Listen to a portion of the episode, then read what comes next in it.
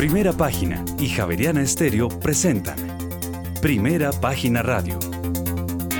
Noticias y análisis económico de Colombia y el mundo.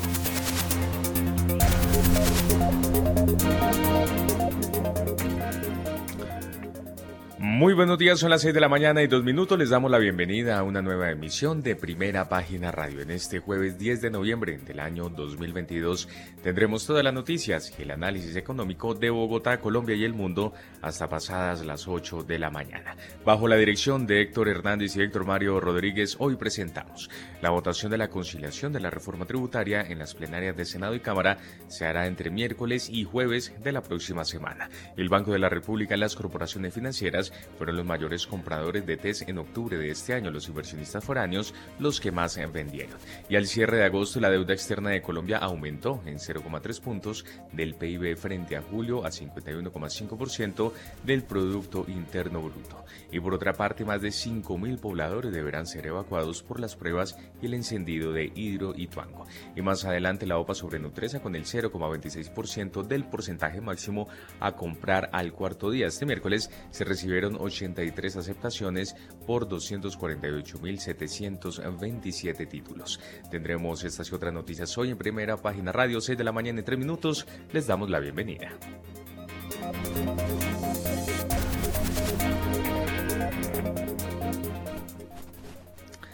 Entre tanto, aprovechamos y le damos una mirada al panorama internacional porque el clima político de Estados Unidos permaneció incierto este jueves, dos días después de las elecciones de mitad de periodo, con los republicanos acercándose a asegurar una mayoría en la Cámara de Representantes, mientras que el control del Senado estaba en juego. Se sumó al estado de ánimo de aversión al riesgo la noticia de que Binance se alejó de un rescate de intercambio de cifrado de FTX después de la debida diligencia, dejando a la compañía más pequeña al borde del colapso. Las criptomonedas siguen sufriendo un crash esta semana agudizado tras la decisión de Binance de echarse para atrás en sus planes de hacerse con el segundo exchange del mundo y rival FTX. No está claro quién es el siguiente en la fila para comprar el asediado intercambio de criptomonedas. FTX se enfrenta a un déficit de hasta 8 mil millones de dólares en solicitudes de retiro y necesita financiación urgentemente. Una de las firmas de capital de riesgo más destacadas de Silicon Valley, Sequoia, Capital, invirtió 210 millones de dólares en la FTX según CNBC.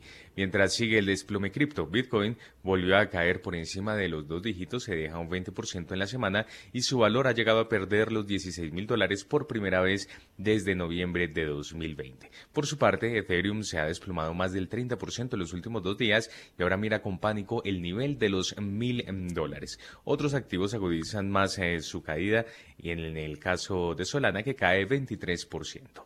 El enfoque principal del día estará en los datos de inflación de Estados Unidos. Más adelante durante esta sesión, Héctor, los economistas esperan que la tasa general anual caiga, caiga al 8%, la más baja desde el mes de febrero.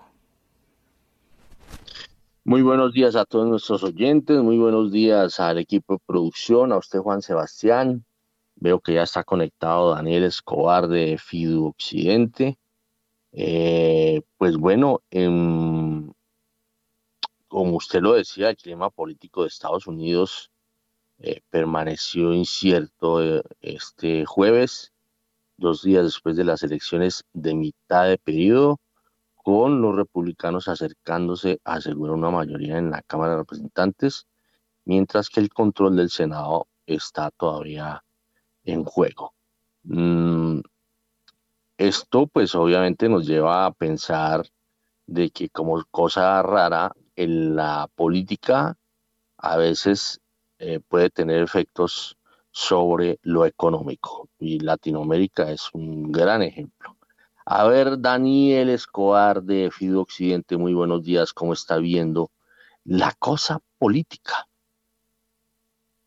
Muy buenos días, Héctor. Buenos días a la mesa de trabajo de Primera Página Radio, a Juan Camilo, que veo que acaba de conectarse también, y como siempre, muy especialmente a todos los que siguen sus informes en diferentes medios y en, pues, este caso a través de la emisora Javeriana Estéreo. Héctor, pues eh, ayer leí a Paul Donovan, economista en jefe de UBS para Reino Unido, donde decía que pues no tenía mucho sentido que los economistas empezáramos a vaticinar qué va a pasar en las elecciones de periodo intermedio en el Congreso de Estados Unidos porque puede durar meses. Y precisamente ya en horas de la tarde hay un documento donde decía que probablemente la, el escaño de, de Georgia termine siendo definido en una nueva, como una segunda vuelta el 6 de diciembre. Así que, como veíamos eh, en diferentes medios, están prácticamente empatados en este momento en el Senado con los escaños que se han decidido, 48 a 48.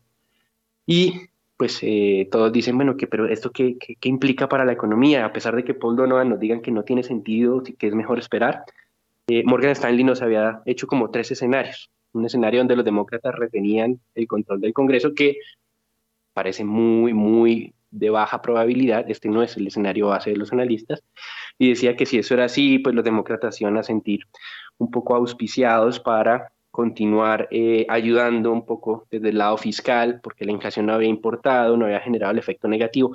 Este escenario es el menos probable. Como ya vemos en la Cámara, los republicanos ganaron escaños, no tanto como se pensaban, pero sí parece que es suficiente para controlar al menos la Cámara. Y el escenario 2 que ellos tenían era la posibilidad de que los republicanos bloquearan las iniciativas de los demócratas y veían que esto podía ayudar un poquito a reducir eh, el hueco fiscal y por este lado afectar el crecimiento y eventualmente ayudar a que la inflación descendiera más rápido. Y el tercero ya era que los republicanos controlaran ambas cámaras, donde se vendrían investigaciones en contra del hijo de Biden y mucho más ruido eh, en, este frente, también el techo de la deuda, las discusiones del techo de la deuda que puedan afectar aún más a la administración Biden. Entonces, en este momento parece que lo más probable, Héctor, es que la Cámara se va al lado de los republicanos y el Senado es como lance una moneda a ver qué es lo que pasa.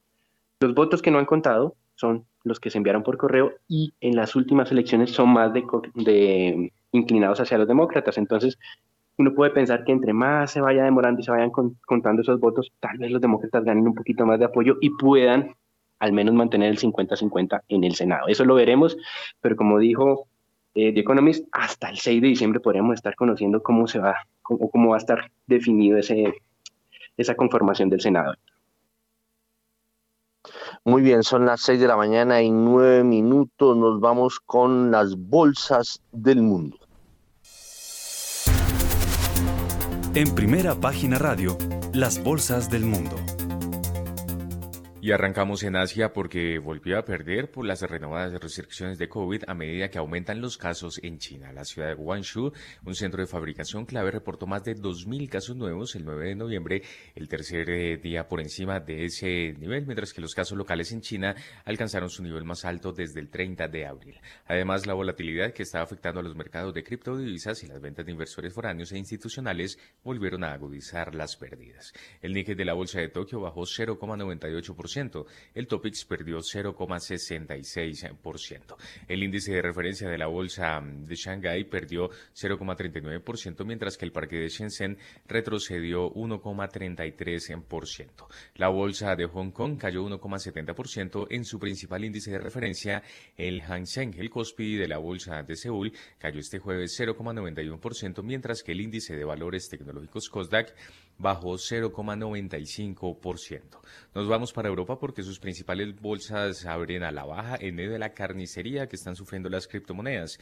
El Bitcoin llegó a situarse a sus niveles más bajos desde el año 2020, lo que se convierte también en un lastre para la renta variable, al menos de forma parcial, ya que muchos inversores mantienen posiciones en ambos mercados y que se pueden ver forzados a deshacer posiciones en renta variable para hacer frente a los margin calls de sus posiciones en criptodivisas. Los mercados bursátiles europeos cotizaron ligeramente con pérdidas este jueves con la agitación en el mercado de criptomonedas debilitando el sentimiento mientras que los inversores continuaron dirigiendo las elecciones de mitad de periodo y de Estados Unidos así como los resultados corporativos trimestrales. El IBEX 35 de la Bolsa de Madrid cae 0,49%.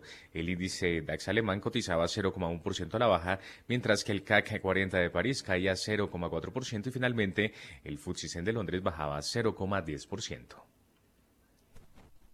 Muy bien, son las 6 eh, de la mañana y 5, eh, perdón, 6 de la mañana y 11 minutos. Como adelantado. A las 6 y 11 nos vamos y le damos la bienvenida a Juan Camilo Pardo. Él hace parte del equipo de Investigaciones Económicas de Corfi Colombiana. Juan Camilo, muy buenos días. ¿Cómo está viendo el panorama de las diferentes eh, plazas bursátiles? Ahí nos decía Juan Sebastián que eh, en Europa hay mucho rojo, mucho rojo. A ver, eh, y obviamente otra vez el tema del COVID por allá, por los lados del lejano oriente. A ver, Juan Camilo. Héctor, muy, muy buenos días. Muy buenos días, por supuesto, a todos los oyentes. Muy buenos días a la mesa de trabajo. Buenos días a Daniel. Veo que Guillermo se acaba de conectar. También muy buenos días para usted. Eh, pues Héctor, estamos presenciando una desaceleración económica junto con una alta aversión al riesgo por la elevada probabilidad de recesión en las economías más desarrolladas y en algunas economías emergentes. Esto junto con unas presiones inflacionarias importantes, algo que no es característico si uno se fija en los datos de, la, de los últimos 100 años, que precisamente ha hecho que los bancos centrales tengan que ajustar su tasa de política monetaria de forma agresiva y sistemática. Y claro, esto la ha venido pegando al endeudamiento que pueden adquirir los gobiernos, que pueden adquirir las empresas, que pueden adquirir los hogares, de cara a unas condiciones económicas mucho más desafiantes. Entonces, por ejemplo, las perspectivas para Asia no son las mejores, según el Fondo Monetario Internacional y sus últimas eh, proyecciones. China, por ejemplo, muestra indicios de desaceleración económica debido al fuerte y difícil panorama por el que atraviesa el sector inmobiliario, que representa aproximadamente el 25% del PIB sin contar todos sus encadenamientos tanto hacia adelante como hacia atrás, y, y por la política cero COVID que, como comentaba Juan Sebastián hace unos minutos, ha venido cobrando una mayor importancia. Otros países de Asia han tenido que empezar a realizar control del tipo de cambio. En general, los indicadores macro no son para nada alentadores. Cuando uno se fija en los datos de comercio e industria, se da cuenta que han registrado en los últimos meses variaciones anuales negativas. En Europa, en Europa la, la balanza comercial registra récord negativo desde que se tiene registro y es que en este caso el tema energético está nublando su panorama macro de forma importante. Y esto es algo que también se ha visto en los malos datos de esos indicadores líderes o de alta frecuencia como los PMI, tanto eh, manufacturero como de servicios, eh, los datos de comercio al por menor y los datos de industria. Y acá me gustaría también recapitular nuevamente em, las estimaciones que hizo el FMI hace, hace un par de semanas sobre el crecimiento económico de la región, en donde tanto para 2022 como para el 2023 redujo sus proyecciones de crecimiento económico. Entonces quizá hoy estamos enfrentando un, un, contexto de gran incertidumbre con una multiplicidad de eventos que son pues característicos de un mundo tan globalizado. Y, y nada, Héctor, pues hoy realmente el, el dato o, o, lo que va a mover los mercados de forma importante es eh, la publicación, bueno, entre hoy y mañana es la publicación del dato de inflación en, en Estados Unidos. Muy bien, son las 6 de la mañana y 15 minutos. Está ya, como el mismo Juan Camilo no lo cuenta, está ya con nosotros Guillermo Valencia desde Brasil. Guillermo, muy buenos días. Eh, bueno, usted métale política, metámosle política. Ya Daniel Escobar nos ayudó un poco a mirar el tema de Estados Unidos. Eh, ¿Cuál es su percepción de lo que está ocurriendo políticamente en el país del norte? Héctor, muy buenos días. Un saludo muy especial a la mesa de trabajo, a los colegas y por supuesto a la gran audiencia de primera página. ¿Cómo leer las elecciones legislativas? O sea, si bien se tenía una expectativa de que los republicanos uh, iban a tener una posición más fuerte, eh, también estas elecciones están siendo como una especie de, de referendo sobre Biden que pasa raspando. Entonces, si bien eh, que los republicanos tomen el poder de nuevo está complicado, según estas elecciones, el poder o el capital político de los demócratas también está bajo muchas preguntas. Otra cosa que me parece interesante es el fenómeno que está pasando con el gobernador, eh, eh, con el gobernador de Florida, ¿sí? porque está saliendo una alternativa republicana a Donald Trump. que es necesaria. es necesaria que exista otro liderazgo que pueda consolidar otras visiones sin llegar al punto extremo y populista de Trump. Entonces Estados Unidos está supremamente dividido, una división que tal vez es la armonía de un mundo multipolar, un mundo que está en conflicto, un mundo que está tratando de consolidar el poder a como de precio, un mundo donde la economía es de suma cero, porque cuando no hay productividad, la economía es de suma cero. ¿Qué quiere decir eso? Que para ganar otros tienen que perder. Y eso se está viendo en términos de balanza comercial. El gran perdedor por ahora en este pulso geopolítico está siendo Europa. ¿Por qué? Por su gran dependencia energética, por su déficit demográfico y por la coyuntura geopolítica que está teniendo. Estados Unidos tiene unas ventajas competitivas, China tiene otras ventajas competitivas que van a tratar de usar, pero ese es el mundo en que nos estamos definiendo. Nosotros no somos ajenos a eso.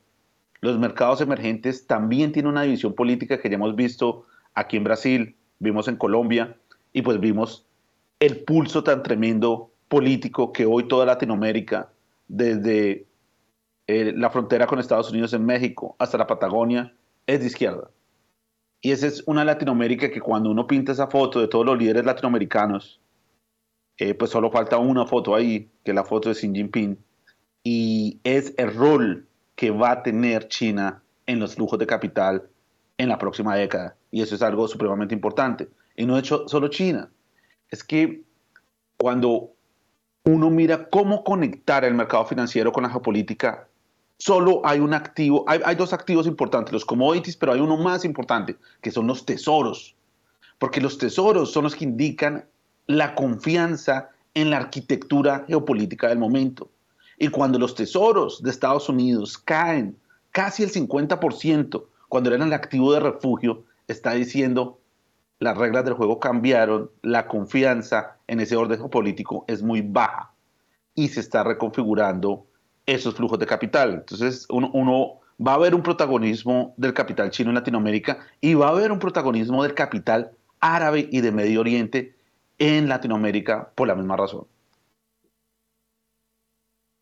Muy bien, son las 6 de la mañana y 19 minutos. A ver, para, para poner a, para tratar de poner contra la pared a, Guillermo Valencia, ¿qué datos más recientes tiene del mundo cripto, eh, Juan Sebastián? Pues en este momento el Bitcoin eh, se está moviendo sobre los 16.289 dólares. Ha presentado una variación negativa en los últimos siete días del 19,05% y el Ethereum está rozando los 1.180 dólares en este momento con una pérdida en los últimos siete días del 23,58%. La mayor caída la ha presentado el Bitcoin en las últimas 24 horas que ha registrado un descenso del 7,93% mientras que el Ethereum en las últimas 24 horas ha caído caído 1,25%. A ver, Guillermo Valencia, ¿cómo es esto?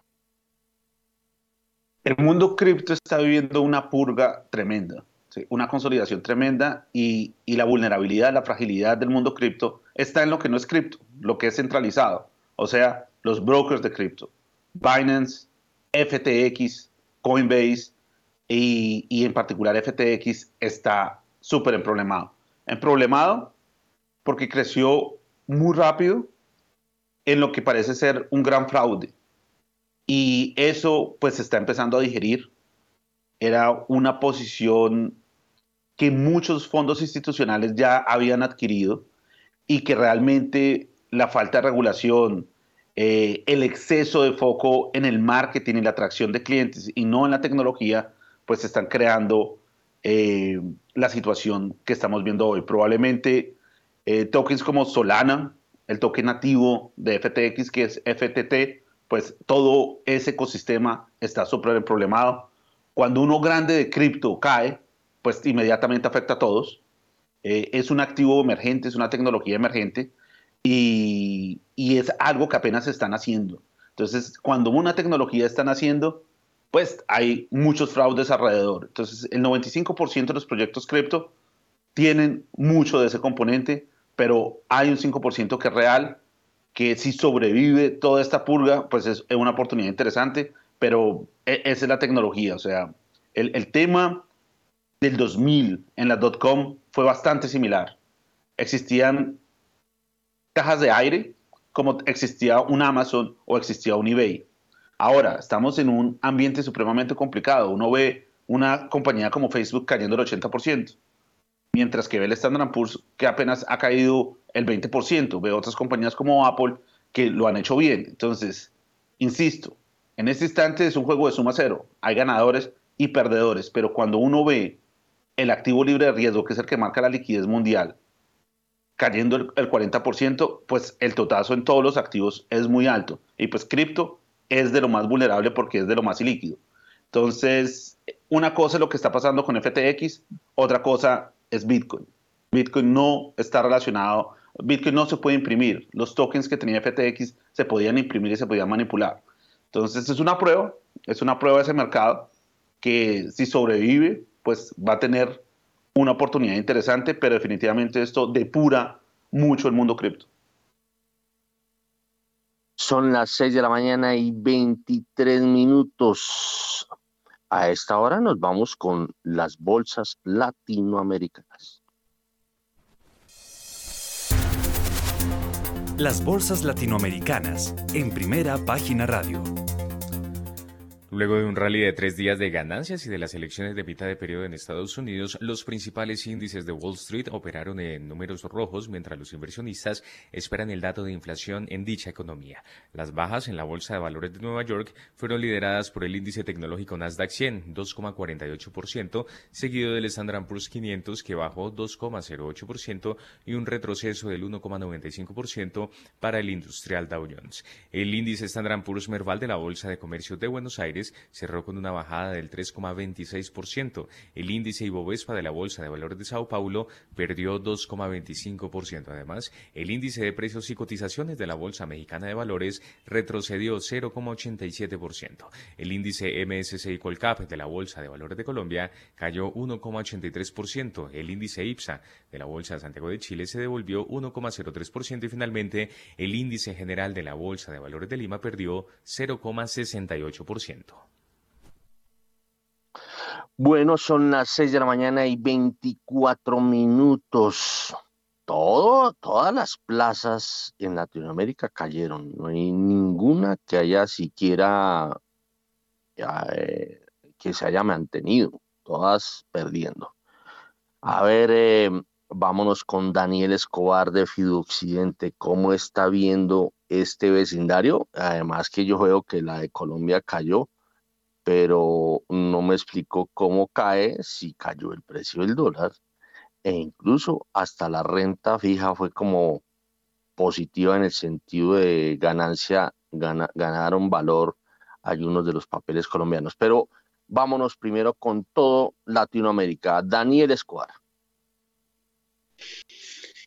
Pues Héctor, no todos los días eh, los activos se mueven de, de, la misma manera y el tema pues de las acciones sí estuvo un poco condicionado por esa dinámica internacional. Ayer la noticia era que China otra vez con problemas de COVID, extendiéndose un poco más allá de lo que ellos eh, obviamente consideran algo deseable.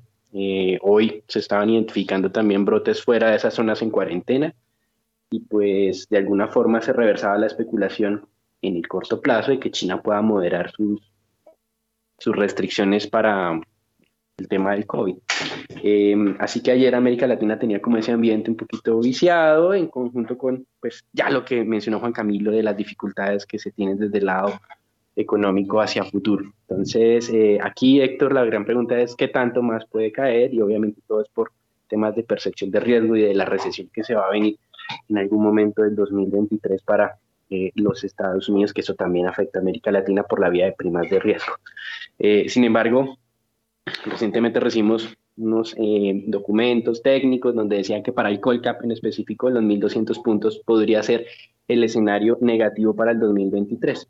Lo que pasa es que, como lo decimos, nadie se le pone de frente a un tren tan fuerte con toda esa percepción tan negativa y por eso creo que la calma sería lo más recomendable y como en algunos programas de ustedes eh, habla Andrés Moreno, hay que aprovechar el tema de las sopas pues para el caso colombiano, Héctor.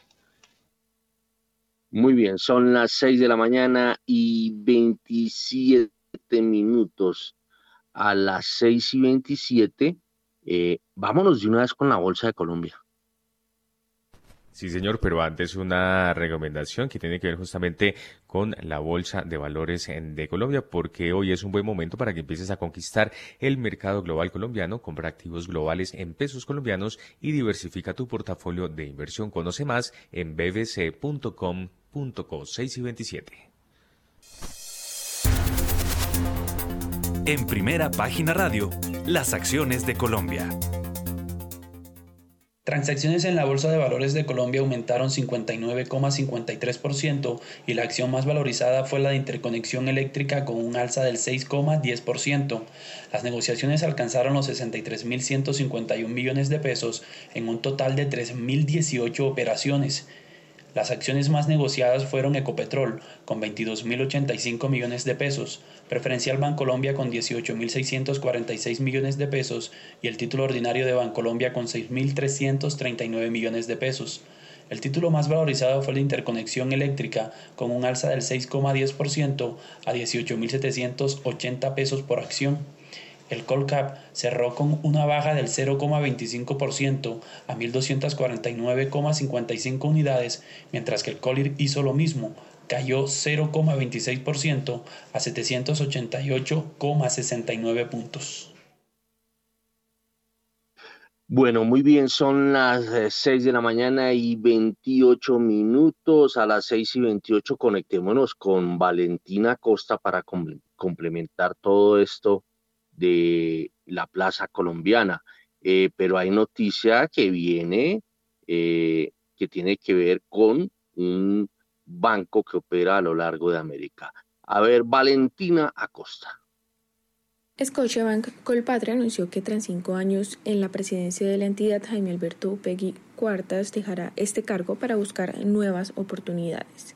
El presidente de la Junta Directiva, en sesión de la Junta llevada a cabo el día miércoles, sometió a consideración de dicho órgano la determinación de Jaime Alberto Pegui y, a su vez, anunció la designación de Javar Singh como nuevo presidente de Scotiabank Colpatria a partir del primero de enero de 2023. El nuevo presidente cuenta con una trayectoria en banca corporativa comercial y de inversión en Scotiabank para Colombia y Chile y antes de ser nombrado como vicepresidente senior de Wholesale Banking de Scotiabank Chile en 2021, tuvo la responsabilidad de liderar el crecimiento y la dirección estratégica de los negocios de Wholesale Banking de Scotiabank Colpatria en Colombia. Es también miembro del comité de la alta dirección de Scotiabank Chile y otros comités claves para el banco y sus subsidiarios en ese país.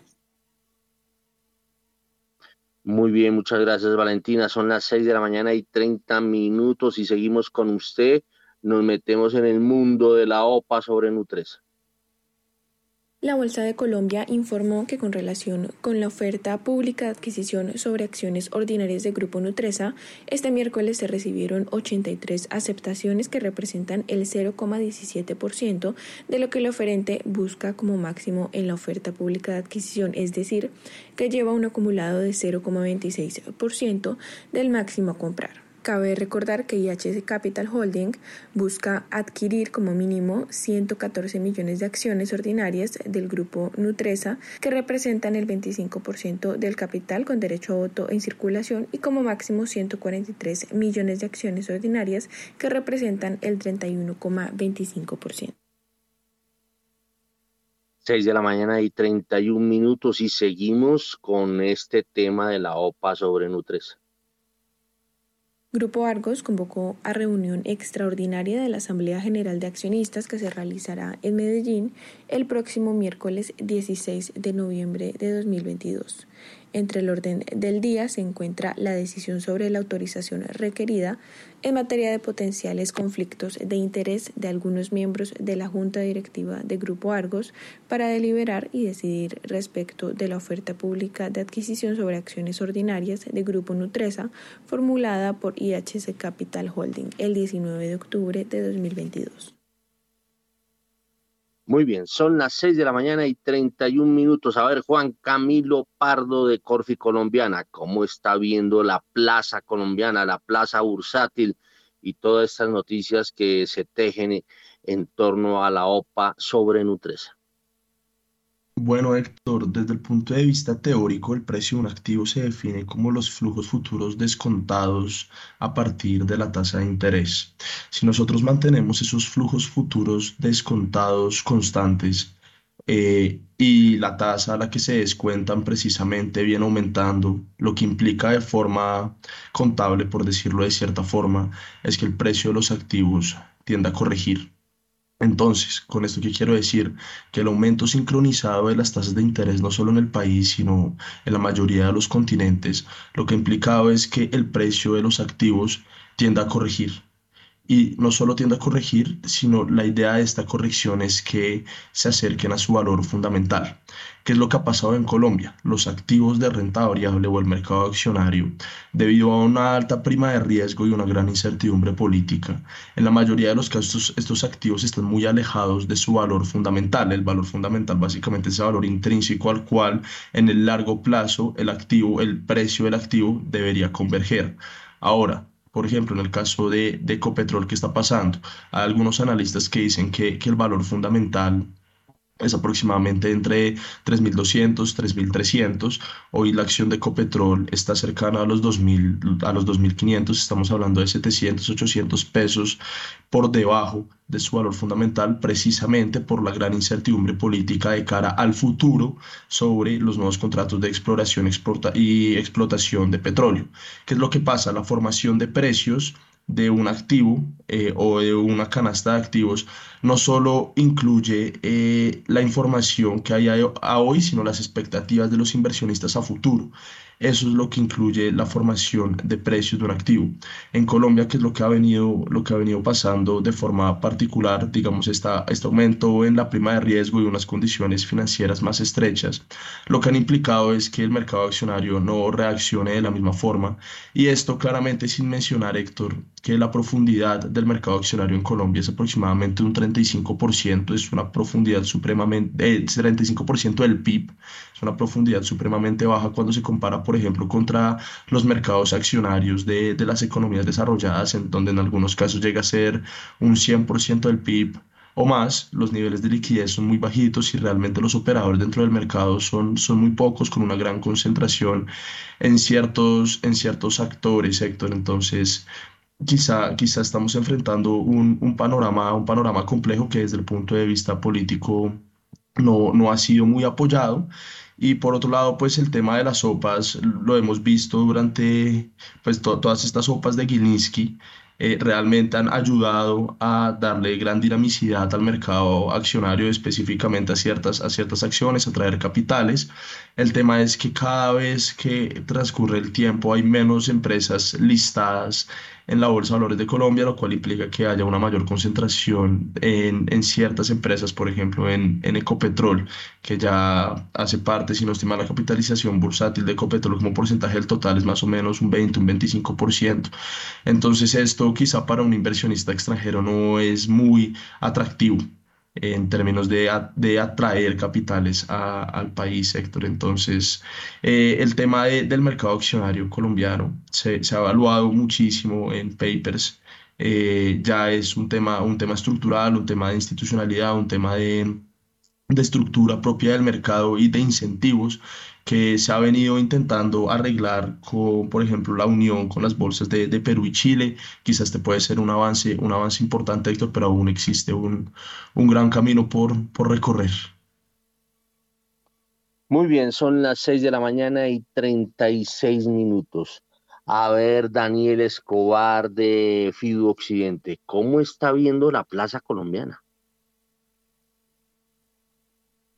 Pues Héctor, eh, siguiendo el, el, argumento de Juan Camilo, con preocupación desde el punto de vista de liquidez, eh, creo que ahí también Juan Sebastián dijo 53 mil millones. Cuando yo comencé en esto, que fue ya en el 2006, eh, 53 mil millones se hacía muy fácilmente en un día. Es decir, ha pasado 16 años eh, y no hemos crecido en volumen. Creo que hay un tema importante de nuestra plaza, tal vez sea la razón, como dice Juan Camilo, de buscar esa unión con Chile y con Perú.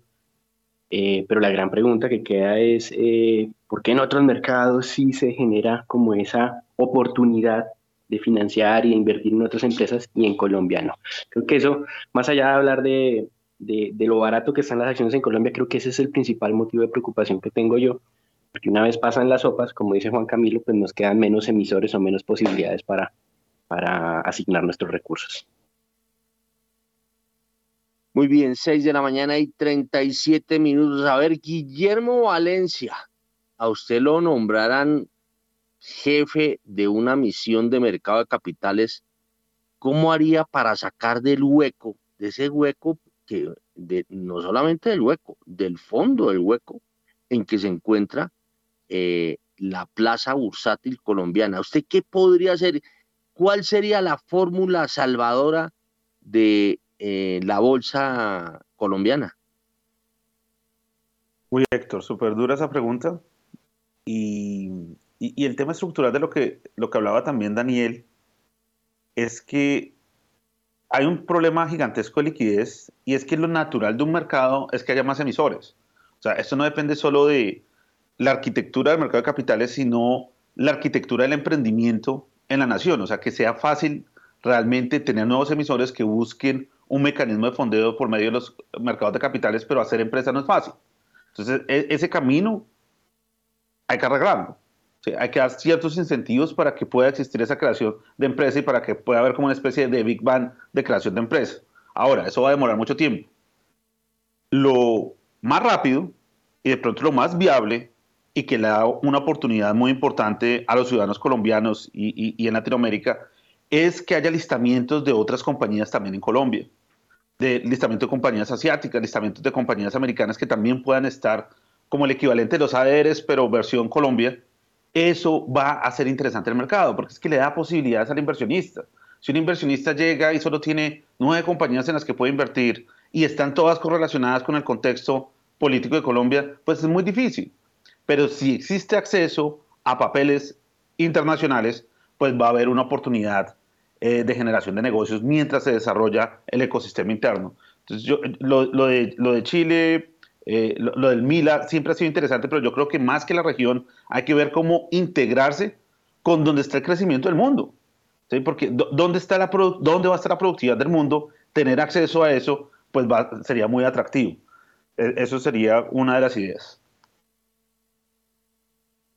Oye, menos y además hay una cosa, yo no entiendo eh, hacia dónde está apuntando Brasil. Si usted eh, examina, eh, el Boespa tiene el 10% de las acciones de la Bolsa de Valores de Colombia, de, de la Bolsa de Lima y de la Bolsa de Santiago de Chile. pero, pero uno, o sea, yo veo activo en, la bolsa como institución y como entidad financiera y pues a la Bolsa de Valores de Colombia le ha ido bien eh, desde el punto de vista como empresa, pero no sé cuál sea el interés de Boespa de estar metida. Eh, eh, ¿Será que algún día Brasil va a dejar de considerar como el patio trasero o más bien el cuarto de Checheres al resto de Latinoamérica o será que algún día se va a pellizcar y va, va a llevar o le va a dar importancia de la sala comedor a, al resto de países de América Latina, eh, Guillermo Valencia? Héctor, eso que menciona está muy interesante y es que estratégicamente, primero, pues Brasil es un mercado en términos de mercados de capitales muy desarrollado. tiene profundidad, eh, son muchísimas compañías las que están listadas y es un mercado que tiene una liquidez interesante. Eh, estratégicamente que tengan posición en la BBC tiene sentido. Ahora, eh, que tomen una posición agresiva como para desarrollar más el mercado colombiano, pues depende de si hay un futuro de crecimiento en ese mercado de capitales. Y eso es como lo que fue la primera pregunta, eso es lo que está en vilo, porque esto no es de de contratar una comisión de expertos ¿sí? que dan pues unas políticas que sí son, tienen sentido, pero son muy difíciles de ejecutar. Esto es más de tener personas que actúan en el mercado, lo conocen bien y tienen una capacidad de ejecución grande. O sea, insisto, e, ese de hecho en Brasil, en Brasil existe algo que se llama los BDRs. Los BDRs son compañías que son o de Estados Unidos o de Japón o de otro lugar que se pueden comprar en la bolsa de Sao Paulo. Entonces, eso ya crea una diferencia. También nativamente, aquí hay muchas empresas de agro, también hay empresas de tecnología. Entonces, estructuralmente hay emisiones porque hay emprendimiento, porque hay empresas. Si hay empresas, pues el mercado es grande y es vibrante. Pero aquí, pues, eh, en Colombia eso no está pasando. Al contrario, se están reduciendo cada vez los actores eh, que están en la BBC. Y, y, dos, si alguien está pensando en hacer un emprendimiento de tecnología o ya lo hizo, pues no va a pensar en fondearse en la BBC, sino va a tratar de hacer el listamiento afuera, porque va a ser atractivo atraer capital de, más de Estados Unidos que de la misma BBC. Entonces, eh, eso es un desafío que, insisto, se puede resolver si se empieza a hacer posible que empresas que están listadas en otros mercados se puedan listar también en Colombia. 6 de la mañana y 43 minutos. Juan Camilo Pardo levantó la mano. Eh, sí, Héctor. Pues yo, yo me, gustaría decir dos cosas. En primer lugar, la unión con las bolsas de, de Chile y de Perú, aunque son pues, noticias positivas, hay que resaltar un tema.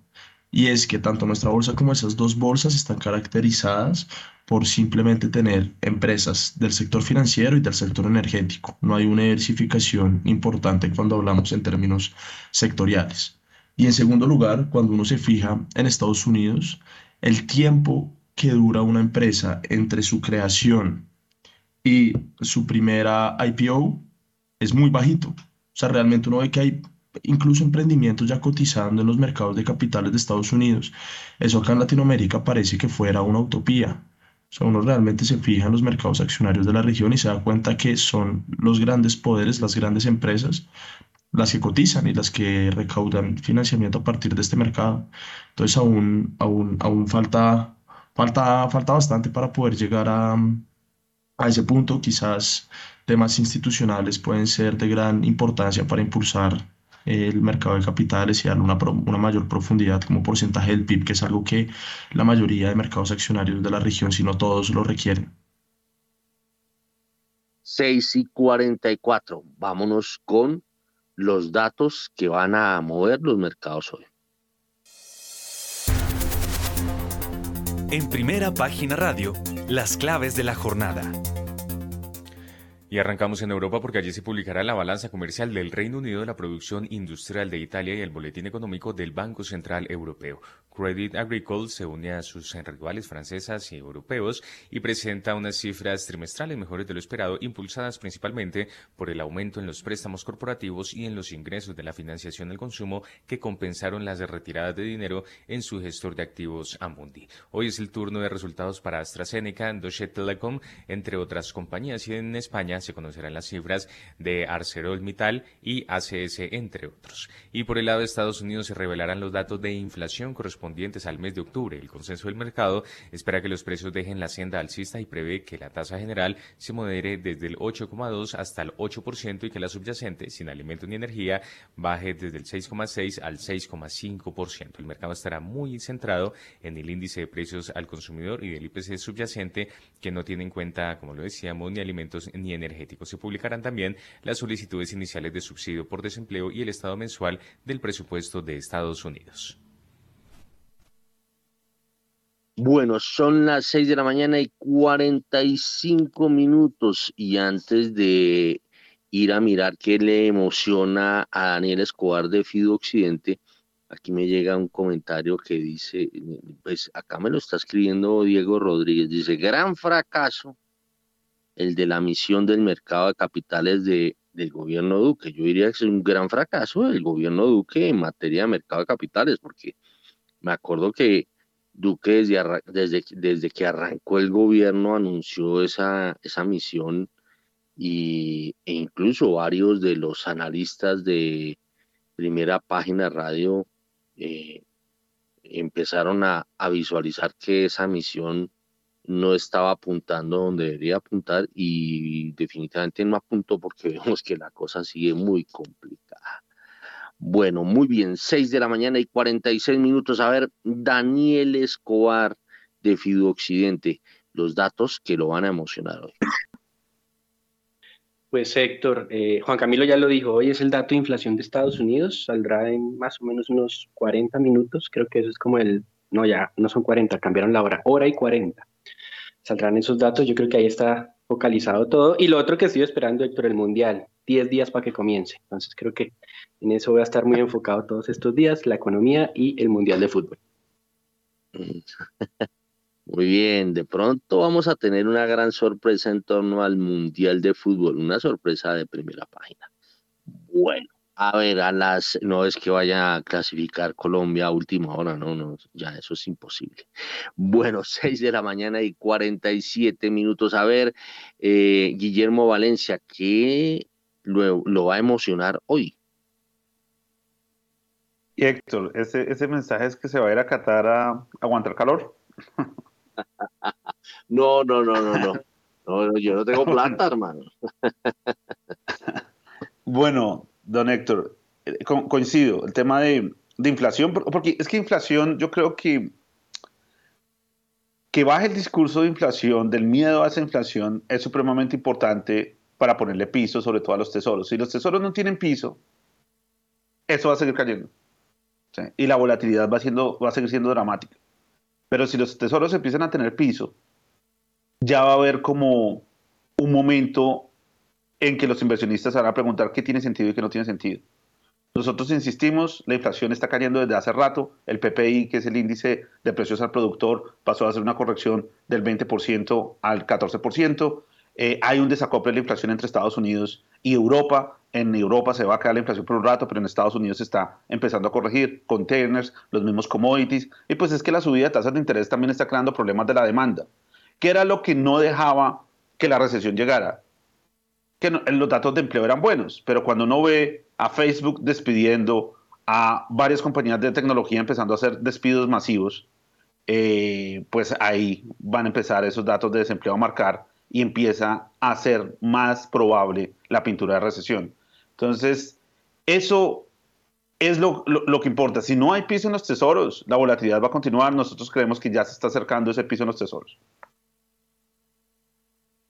Muy bien, 6 y 49. Juan Camilo Pardo, ¿qué lo emociona hoy? Héctor, sí, sin lugar a dudas, los datos, los datos de inflación y como dice Guillermo, estos datos de inflación para darle un pivot tanto a la tasa de interés de la Reserva Federal como a, como a los bonos. Y, acá agrego una cerecita al ponqué, ayer ganó Millonarios, eso me tiene, me tiene muy emocionado ahí peleando la punta con Santa Fe.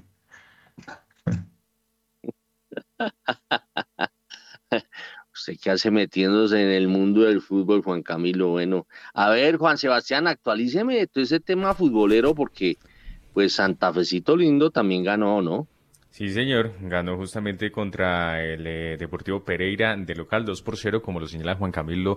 Millonarios de, de visitante 1-0 contra el Junior de Barranquilla y en la jornada anterior Águilas Doradas se ganó 1-0 visitante contra el Pasto y América volvió a perder en esta ocasión contra el Medellín de local 2 por 0. Mañana se llevará a cabo esta tercera jornada de los cuadrangulares finales. Se estará jugando Águilas Doradas de local contra el Deportivo Independiente Medellín y Santa Fe Junior en el Campín el próximo domingo. América de local contra el Deportivo Pasto el próximo domingo y Millonarios el lunes festivo recibirá en el Campín al Deportivo Pereira. Oye, qué loco, mañana hay fútbol. no, perdón, el próximo sábado iniciamos la jornada. Ah, bueno. Eh, pues, para mí ya era no viernes. Asuste, hermano. No me asuste. Oiga, eh, en, ¿contra quién se enfrenta el Nacional, su equipo del alma? No, señor, fíjese que quedamos eliminados. Pero bueno, somos ah, vigentes campeones. Eso sí. Eh, eh, pues ya que estamos hablando de Nacional, le voy a mandar un saludo al gran José Darío J. Uribe. Él hoy en día está al frente del FLAR. Eh, hincha furibundo del verde, verde, verde. Y no he tenido sino ocasión de mandarle mensajes muy, muy animados en torno al, a la final del fútbol colombiano. Se podrán imaginar esos mensajes. Bueno, muy bien. 6 de la mañana y 51 minutos. Óigame, ya que usted me cambió de, de tercio, Juan Camilo Pardo, lo voy a poner a hablar de un tema que, que se volvió debate y sobre todo de una institución eh, muy, muy bogotana como es el gimnasio moderno que se va a volver mixto. Héctor, pues aún, aún no está confirmado, pero sí están en diálogos. Pero las directivas no, han dado respuesta El Consejo dio su dictamen, ¿no? El Consejo ah, Superior. Yo, yo hablé con el rector hace por ahí una semana, porque resulta que él es el padre de em, la novia de un amigo, y ahí hablamos un, buen rato, y nos había dicho que, que aún no estaba confirmado del todo por la Junta, pero si ya dio el dictamen, no, no lo sabía. Inclusive, eh, y salió en primera página, eh, inclusive Víctor Gómez, que es el actual rector, va hasta el año entrante, se retira eh, y va a hacer entrega de, de, va, o más bien, va a contribuir en el proceso de sucesión que se va a llevar a cabo el año entrante. Lo tengo chiviado, lo tengo chiviado. Bueno, 6 de la mañana y 53 minutos. Vámonos, empecemos con los temas macroeconómicos, eh, Juan Sebastián. Mm, ¿Cómo va la cosa, la cosa tributaria? Eh, miremos qué nos tiene Daniel Támara. La votación de la conciliación de la reforma tributaria en las plenarias de Senado y Cámara de Representantes se hará entre el miércoles y el jueves de la otra semana. Si bien se tenía prevista una nueva reunión entre los conciliadores del proyecto este miércoles, el encuentro al final no tuvo lugar. No está descartado que sesionen el jueves, pero lo más probable es que se retome el tema hasta el martes que viene. De todas formas, lo único claro es que ya esta semana no se podrá votar el texto de conciliación ni en Senado ni en Cámara. Así la erradicación del documento se haga mañana o el martes, la aprobación final quedaría pospuesta para los próximos miércoles o jueves dependiendo del día en que esté listo el articulado conciliado. Los temas más álgidos y que por tanto están demorando el trámite siguen siendo los mismos que, que reseñó primera página. Los impuestos a las actividades de las iglesias que estén por fuera del culto, aprobados en Cámara pero no en Senado, y la tarifa de renta diferencial para empresas que graba con una tasa marginal del 30%, las utilidades hasta 4.100 VT anuales, alrededor de 156 millones de pesos, que fue incluida en el articulado final de la Cámara sin aval del gobierno, pero no en el articulado del Senado. Muy bien, son las eh, 6 de la mañana y 54 minutos. Por ahí veo, eh, eh, eh, me, me, escribe por el interno William Varela. a, ver, a ver si conectamos a William Varela, a ver si nos habla algo de la cosa política. Mientras nos conectamos con William Varela, sigamos con, con el tema eh, macroeconómico y regresamos con Daniel Támara, eh, que nos va a hablar sobre em, quiénes, es, quiénes se quedaron o quiénes fueron los que compraron eh, TES durante octubre. A ver, Daniel Támara. El Banco de la República y las corporaciones financieras fueron los mayores compradores de TES en octubre de 2022. Los inversionistas foráneos fueron los que más vendieron. Los extranjeros que venían de comprar 2,6 billones de pesos en TES en septiembre se deshicieron de 1,5 billones de pesos un mes después, con lo cual sus tenencias bajaron de 121,5 billones de pesos a 120 billones de pesos. Los fondos de pensiones en esa misma línea redujeron su saldo de bonos de deuda pública en 447 mil millones de pesos, de 116,7 billones de pesos en septiembre de 2022 a 116,3 billones de pesos en octubre. Los bancos comerciales asimismo liquidaron un neto de 777 mil millones de pesos en estos papeles, con lo cual sus tenencias pasaron de 59,8 billones de pesos a 59 billones de pesos. El Banco de la República en cambio aumentó su portafolio en cerca de 4,62 billones de pesos, desde los 38,6 billones de pesos a 43,2 billones de pesos. Entre tanto, el Ministerio de Hacienda compró más de 549 mil millones de pesos en estos papeles. De esta forma, su saldo CDT más bien se incrementó de 4,1 billones de pesos a 4,6 billones de pesos y las corporaciones financieras adquirieron un neto de un billón de pesos en papeles del gobierno, siendo así las segundas mayores compradores de bonos de deuda pública en el décimo mes de este año. A ver, eh, Guillermo Valencia, desde la barrera, muy desde la barrera, ¿usted cómo está viendo la renta fija en Colombia? Guillermo Valencia. Bueno, entonces eh, se nos desconectó. A ver, ¿cómo, la, ¿cómo está viendo la renta fija Daniel Escobar de Fido Occidente? Bueno, Héctor, eh, el nivel de tasas que tenemos acá en, en deuda pública es alto y más aún en la parte corporativa podría uno pensar que son oportunidades extraordinarias, pero pues ante, como le dije, con las acciones uno no le pone el pecho a un tren que se viene a toda. Eh, es mejor esperar un poco. Eso es lo que estamos viendo. Existe la percepción de que hay sobrereacción desde hace mucho tiempo, pero la inflación ha seguido subiendo, el Banco de la República ha tenido que subir la tasa más allá de lo que se pensaba hace un tiempo, entonces por, por eso creo que es mejor con mucha paciencia ir haciendo como esas, esas inversiones. Bueno, muy bien, 6 de la mañana y 57 minutos. ¿Y qué pasó con la tenencia de TES por parte de los bancos?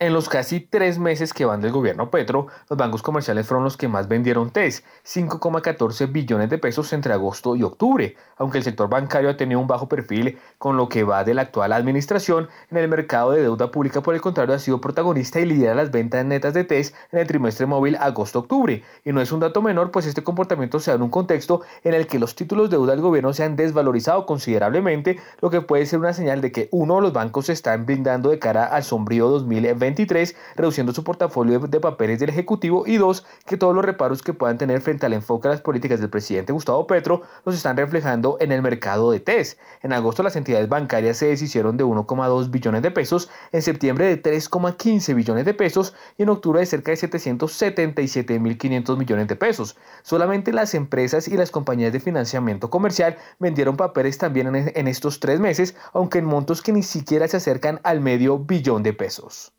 Bueno, muy bien, son las 6 de la mañana y 58 minutos. Pues hay una visión de que, de que la mm, liquidación de TES eh, de todas formas está yendo a crédito. ¿Usted tiene esa percepción, eh, eh, Daniel Escobar de Fidoccidente? Pues si hay una presión de liquidez en las entidades bancarias porque la cartera sigue creciendo a un ritmo muy acelerado. Em, por ese punto de vista uno puede asumir que las alzas tasas o las alzas que hemos tenido en tasas de, CDTs, em, pues básicamente es por ese auge o esas necesidades de liquidez de los bancos para em, poder entregar todos los o desembolsar tranquilamente los créditos que le están requiriendo.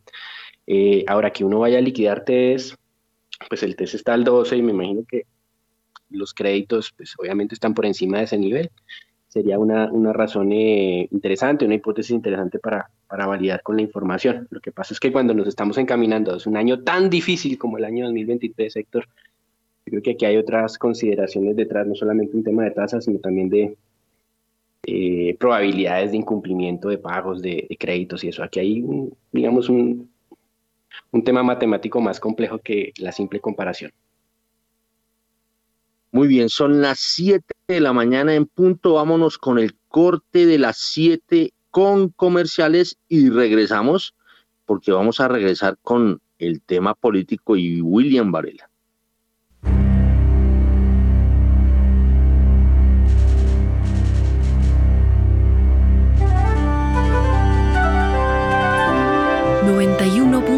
9 Javerian Estéreo, Bogotá.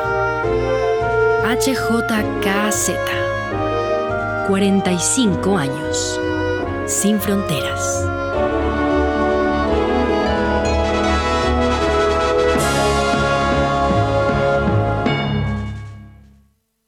Movistar adelantamos los regalos de Navidad con camisetas campeonas. Ponte la 10 activándote en un plan Movistar total desde 450 megasimétricas por 47,495 pesos mes 2 y 3 y lleva gratis una camiseta edición limitada. Compra ya en movistar.co o marca numeral 709. Nadie te da más. Aplican términos y condiciones.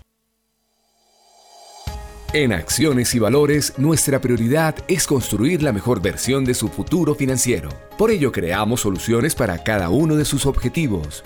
Descubra nuevas formas de ahorrar y simplifique todo desde el celular a través de inversiones digitales desde un peso. Genere rentabilidad y a la vez impacto positivo en el mundo con inversiones responsables. Construya su plan de inversión personalizado con asesoría exclusiva y especializada. Optimice el manejo de recursos de su empresa por medio de soluciones de tesorería. Realice envíos y pagos internacionales seguros de la mano de nuestro aliado Western Union. Es momento de crear metas juntos. Conozca la mejor forma de hacerlo.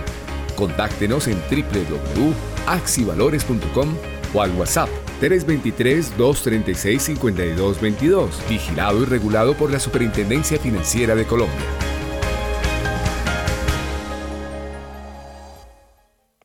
Yo elegí para que tuviéramos mejores ingresos y más oportunidades de trabajo. Gracias al pago de tus impuestos estamos cumpliendo nuestro plan de gobierno. Más de 100.000 MIPIMES han recibido apoyo y hemos generado y gestionado más de 480.000 empleos. Bogotá tiene la recuperación económica y de empleo más alta del país. Trabajo que da resultados. Mil estilos.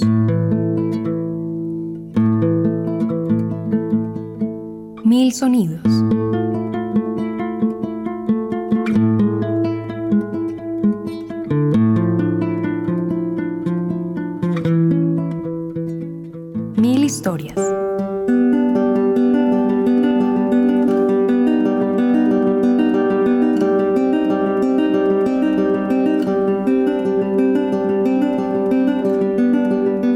Una guitarra, mil mundos.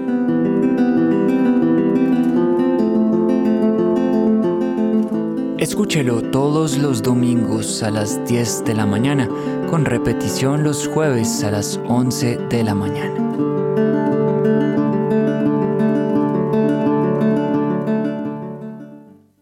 Yo elegí que se mejorara la infraestructura de seguridad en la ciudad. Justicia y seguridad más cerca de los ciudadanos. Construimos cuatro nuevos CAI. Terminamos el comando de la Policía Metropolitana en Teusaquillo. Entregamos en funcionamiento el Centro de Justicia de Campo Verde en Bosa. Avanza la construcción de dos nuevas URI, Tunjuelito y Suba. Trabajo que da resultados.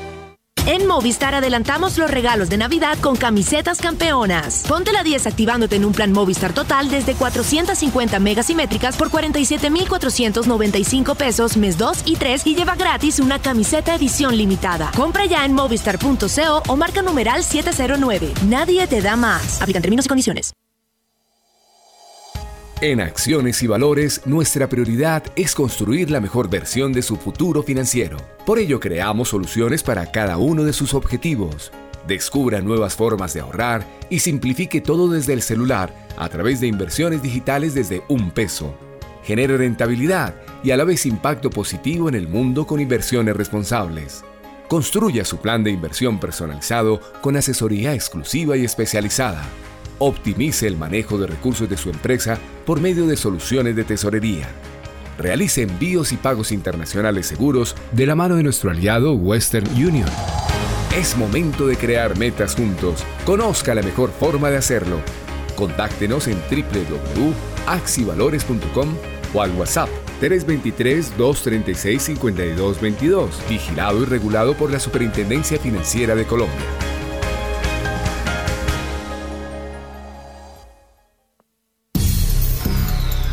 ¿Sabía que en Colombia se hace jazz desde 1957? Un libro recopila por ahora las partituras compuestas desde 1985 hasta 2007. Conozca más sobre este tema en la edición 61 de la revista Pesquisa Javeriana, que trae además otros artículos de ciencia, tecnología, creación artística e innovación hecha en Colombia. Encuentra también la explicación de por qué los niños del campo crecen menos que los de las ciudades o los retos que se enfrentan en el turismo ecológico, una reciente opción de ingresos para el país.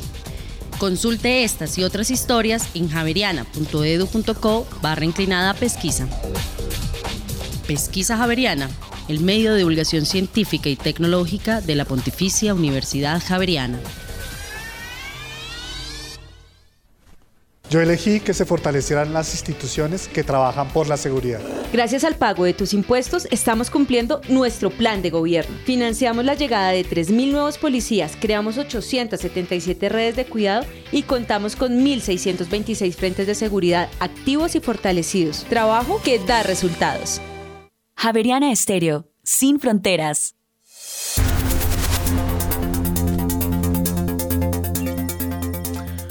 En Colombia tenemos las 7 de la mañana y 6 minutos. Continuamos en primera página radio y los precios del petróleo bajan este jueves por el COVID en China y tras el aumento de los inventarios de crudo en Estados Unidos. Las reservas de petróleo aumentaron 3,9 millones de barriles la semana pasada de acuerdo con los datos de la Administración de Información de Energía, lo que llevó a los inventarios a su nivel más alto desde julio de 2021. Sin embargo, la mayor parte de este aumento podría atribuirse a una reducción aproximadamente de 3,5 millones de barriles de la reserva estratégica estratégica de petróleo. En ese momento, el petróleo de referencia Brent llega a 92 dólares con 32 centavos el barril, pierde 0,36%, mientras que el WTI desciende 0,55% hasta ahora y se cotiza en 85 dólares con 36 centavos el barril. Bueno, don Juan Sebastián, ya que ustedes le da por adelantarse con el tema del petróleo, vámonos con todos los commodities. Los precios de los commodities en primera página radio. La onza de oro cae 0,17%, llega a 1.710 dólares, mientras que la plata pierde 0,64%, se cotiza en 21 dólares con 19 centavos. Por su parte, la libra de azúcar llega a 19 centavos de dólar, pierde 0,21%, mientras que el café sigue perdiendo posiciones, llega a 1 dólar con 62 centavos la libra, pierde 0,15%.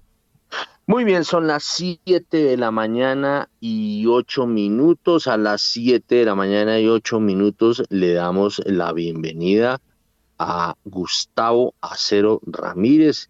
Él es economista senior del Banco de Bogotá. ¿Cómo está viendo el comportamiento de los commodities? A ver, eh, Gustavo, buenos días. Héctor, buenos días. Buenos días a todos en la mesa. Un saludo especial a la audiencia. Eh, los commodities estamos viendo correcciones en los últimos días. Eh, cuando uno revisa el mercado, vemos que hay un posicionamiento de cara al dato de inflación que se dé hoy. Ese dato va a ser clave frente a la inflación de Estados Unidos, claramente. Frente a lo que pueda pasar con los mercados y lo que hemos visto es, por ejemplo, ayer también hubo una corrección en los índices accionarios, también recogiendo como esa pérdida de tracción que se venían dando en, en los criptoactivos. Eh, el petróleo ha perdido de manera importante en las últimas jornadas, pero creo que ese dato hoy será clave frente al, al, a la tendencia reciente que puedan tomar los mercados. Entonces creemos que una sorpresa bajista puede darle algo de recuperación a los, a los commodities, principalmente al petróleo, que fue uno de los activos más golpeados en la jornada de ayer. Son las 7 de la mañana y 9 minutos. Juan Camilo Pardo de Corfi Colombiana, ¿cómo está viendo el tema de los commodities? Bueno, Héctor, yo me quisiera basar en el, en el petróleo, es que aún hemos visto una gran volatilidad en su precio. Eh, y quisiera nombrar cuatro aspectos que tienen una gran influencia sobre este. El primer aspecto es, eh, y que siempre juega un papel importante, es la actuación de la OPEP en términos de bombeo y la capacidad de los países miembros de mantener el ritmo previsto, esto junto con la situación eh, de guerra entre, entre Rusia y Ucrania. Digamos que esta es una incertidumbre que hasta que no cese seguiremos viendo esa gran volatilidad dentro del mercado de commodities. La segunda, que quizá es la más importante en términos estructurales, es la capacidad de Shell para compensar la menor oferta de crudo en el mundo. Sin embargo, la tiene de patas arriba, si lo puedo decir de cierta forma, por tres temas, y es que en primer lugar tiene unas condiciones o está enfrentando unas condiciones financieras menos favorables debido a la subida de tasas por parte de la Reserva Federal. Cuando vemos el la composición del mercado laboral de Shell, también nos damos cuenta de una estrechez importante. Hoy tiene más o menos 140 mil empleados versus en el boom del fracking entre el 2010 y el 2015 que eran más o menos de 200 mil empleados. Y hay un tercer aspecto que ha impactado fuertemente a la industria del petróleo, en especial a Shale, que es eh, esa actitud hacia la industria eh, que ha, ha, sido cambiante en el tiempo. Hay una visión más verde por parte de los prestamistas, lo cual implica un mayor costo de fondeo. Tercer lugar, yo diría que hay una, una tercera amenaza que incorpora volatilidad a los precios de, del petróleo, que es naturalmente la amenaza de recesión, que implica un menor consumo por parte de los hogares, un menor consumo por parte de las empresas. Esto básicamente debido a la intersección entre la oferta y la demanda en un mercado implica que los precios sean menores. Y en cuarto lugar, como lo hemos venido hablando el día de hoy, Juan Sebastián lo dijo un par de veces, la política cero COVID por parte del gobierno de China también incorpora volatilidad a los precios del petróleo. ¿Por qué? Porque China es el segundo mayor consumidor de petróleo en el mundo. Entonces, hasta que estas incertidumbres no pasen, no cesen o no, se, clarifiquen de mejor forma, seguiremos presenciando estas fuertes subidas y bajadas dentro del mercado de petróleo en el mundo. Con esto me refiero a esa volatilidad en el corto plazo dentro de su precio. Quizá en el largo plazo los fundamentales pueden explicar una tendencia al alza debido eh, a temas de producción, debido a temas de inventarios y debido a temas de una inversión en CAPEX que ha sido históricamente baja y que ha venido en tendencia decreciente durante los últimos años, Héctor. Muy bien, son las 7 eh, de la mañana y 12 minutos. Mm, estábamos hablando de, de ahorita del tema tributario eh, Daniel Támara nos eh, reportaba hace poquito que la votación de la conciliación de la reforma tributaria en las plenarias del Senado y Cámara se hará entre el miércoles y el jueves de la otra semana. A ver, William Varela, ¿qué nos tiene de raro en torno a la reforma tributaria? Bueno, le cuento, Héctor, lo más reciente, lo que pues ya eh, podría poner nuevamente en dificultades la aprobación de la conciliación en las plenarias de Senado y Cámara es el artículo 15 del texto mm, que se aprobó en la Cámara de Representantes. ¿Qué pasa? Los senadores en las últimas horas han revelado una carta que tiene firma de varios partidos políticos o de congresistas de varios partidos políticos. Esa carta se leyó en las últimas horas y le están anunciando al Ministerio de Hacienda específicamente que si reviven el artículo 15 que se aprobó en la Cámara de Representantes y que no se aprobó en el Senado, ellos estarían en disposición de conseguir votación para hundir toda, toda la conciliación. Y es una amenaza que hizo el senador Miguel Gómez Amín, que es como uno de los voceros del Partido Liberal en el Senado de la República. Palabras más, palabras menos, le están diciendo que no aceptan que incluyan el artículo de la presidenta de la Comisión Tercera de la Cámara, Caterín Miranda, que busca grabar a todas las iglesias en todas las actividades que desarrollan, no solo en los temas eh, religiosos, sino en las otras actividades que ellos desarrollan para integrar a los grupos que ellos lideran. Así pues que esa es la pelea más dura de las últimas horas, Héctor, sobre la tributaria y el artículo 15 que aprobó la Cámara para grabar a las iglesias y todas las actividades que están en torno a las iglesias o los grupos religiosos y que ya hundió el Senado de la República. Ellos dicen que si ese artículo vuelve a aparecer en la conciliación la próxima semana o mañana o cuando esté, ellos buscarán la votación para que no apruebe, no se apruebe la conciliación. Ese es como el último tema más importante que se ha hecho. Eh, estuvimos dialogando también con gente eh, que representa a distintos sectores y que conoce del tema tributario. Por ejemplo, dialogamos con Javier Hoyos de gestión legislativa y él eh, ha estado circundando el Congreso, ya pues no se puede hablar con los parlamentarios, ellos ahora tienen la tónica de que no se puede hablar con ellos, eh, eh, la cosa es distante ahora con todos los congresistas, no sé si será porque no quieren sentir presión de nada ni de nadie, y Javier Hoyos nos contaba, mire, la reforma tributaria mirándola en análisis va a afectar el crecimiento del país el próximo año, como ya todos sabemos, no solo por el tema de la recesión económica, sino por la forma como se está grabando a unos sectores eh, importantes eh, de la, del país. Por ejemplo, Javier Hoyos habla de que se va a afectar a las personas naturales y específicamente el ingreso disponible. Muy poca gente habla sobre el ingreso disponible, pero eso ayuda al crecimiento del país y eso se va a ver afectado con la reforma tributaria. También eh, se critica por parte de los analistas, según decía Javier Hoyos, que para una cosa es buena la OCDE y para otra cosa no es buena la OCDE cuando se habla de reformas tributarias.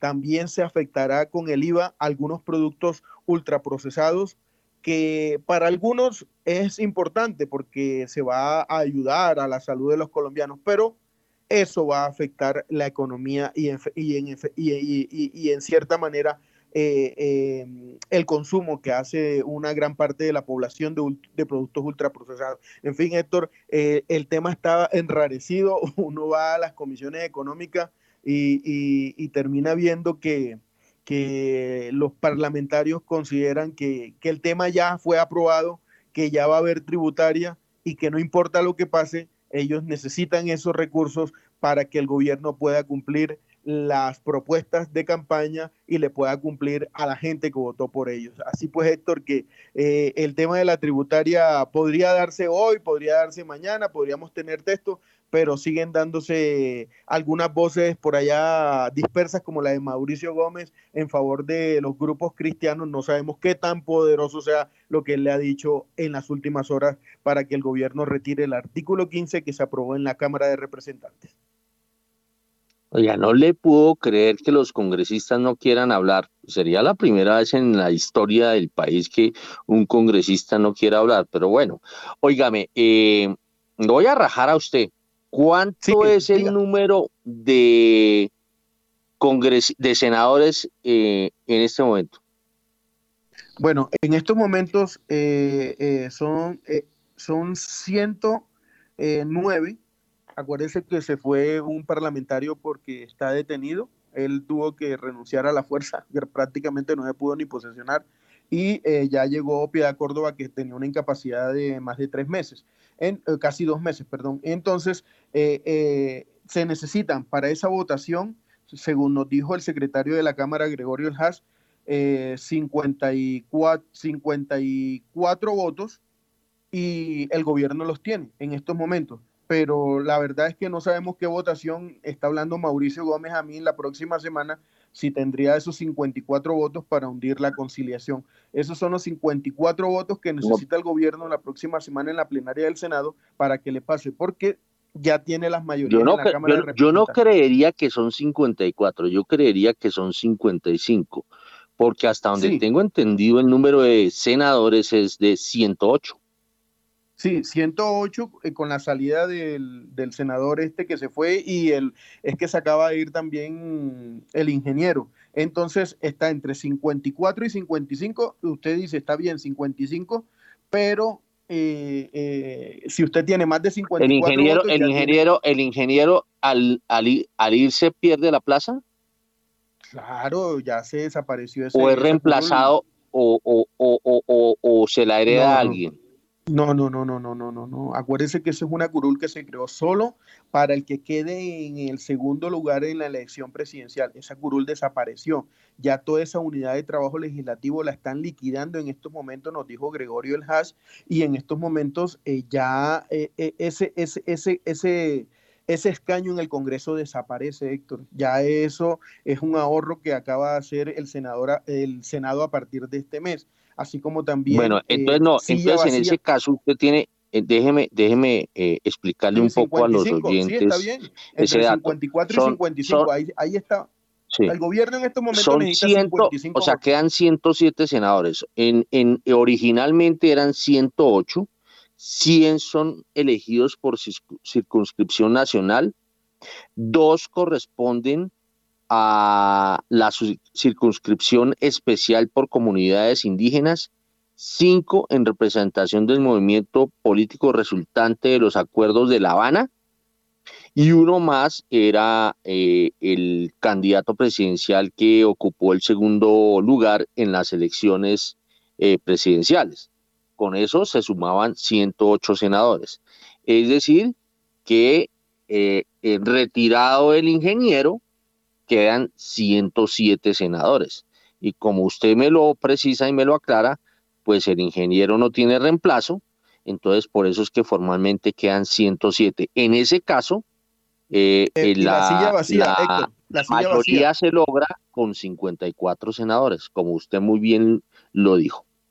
Venga, pero a eso súmele la silla vacía del Partido Liberal de Mario Castaño. Él no va a ser reemplazado por el Partido Liberal. Ya perdieron ese escaño, para que tenga ese dato también interesante, ¿yo? O sea, es decir, que serían 106. Sí, claro, le estoy diciendo que ya en estos momentos hay dos senadores que, hay dos curules que se perdieron, la del ingeniero y la de Mario Castaño detenido, y hay silla vacía por los hechos de corrupción que él eh, eh, pues ya confesó ante la justicia colombiana. Entonces, esos dos se perdieron. es decir, que quedan 106, es decir, que la mitad serían 53 y como usted también ya lo dijo, con 54 ya se lograría la mitad más uno. Sí, señor. Eh, ese son esa es la cifra que necesita el gobierno el próximo martes, y es que llega el martes la, el acta de conciliación. Esperemos que trabajen entre hoy y mañana. Eh, la senadora Clara López en sus redes sociales ha manifestado que si tienen que trabajar jueves, viernes, sábado o, el fin de semana, ellos lo van a hacer y van a terminar el acta de conciliación, dijo la senadora Clara López en sus trinos diarios allí en las redes sociales. Eh, estamos siguiendo a todos los de la comisión.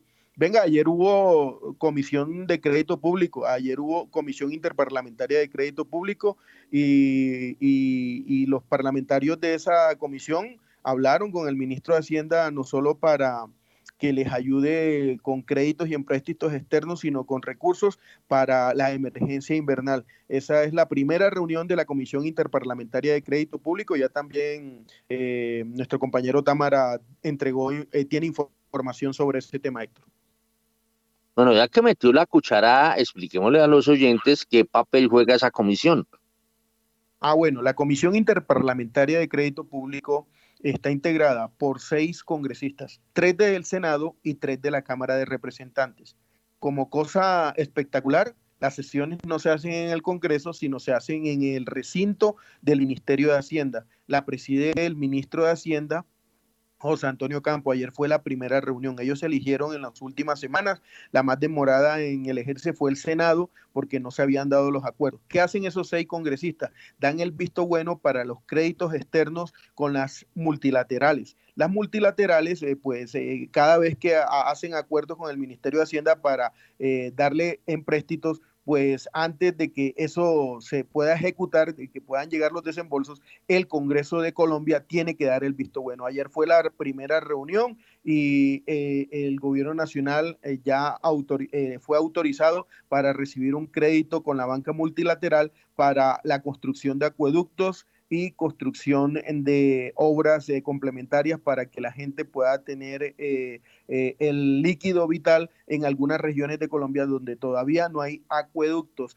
Pues esos son proyectos que estaban ya planeados por el gobierno saliente, entonces ahorita pues ya comienza el nuevo gobierno a, a ir y a pedir nuevos créditos y los mismos se estarán dando en las próximas sesiones de la Comisión Interparlamentaria de Crédito Público. Entonces ya eso ya es un hecho, ya comenzaron a trabajar y el gobierno comienza a pedir sus créditos, pero previamente tiene que pedir concepto favorable al Congreso de Colombia.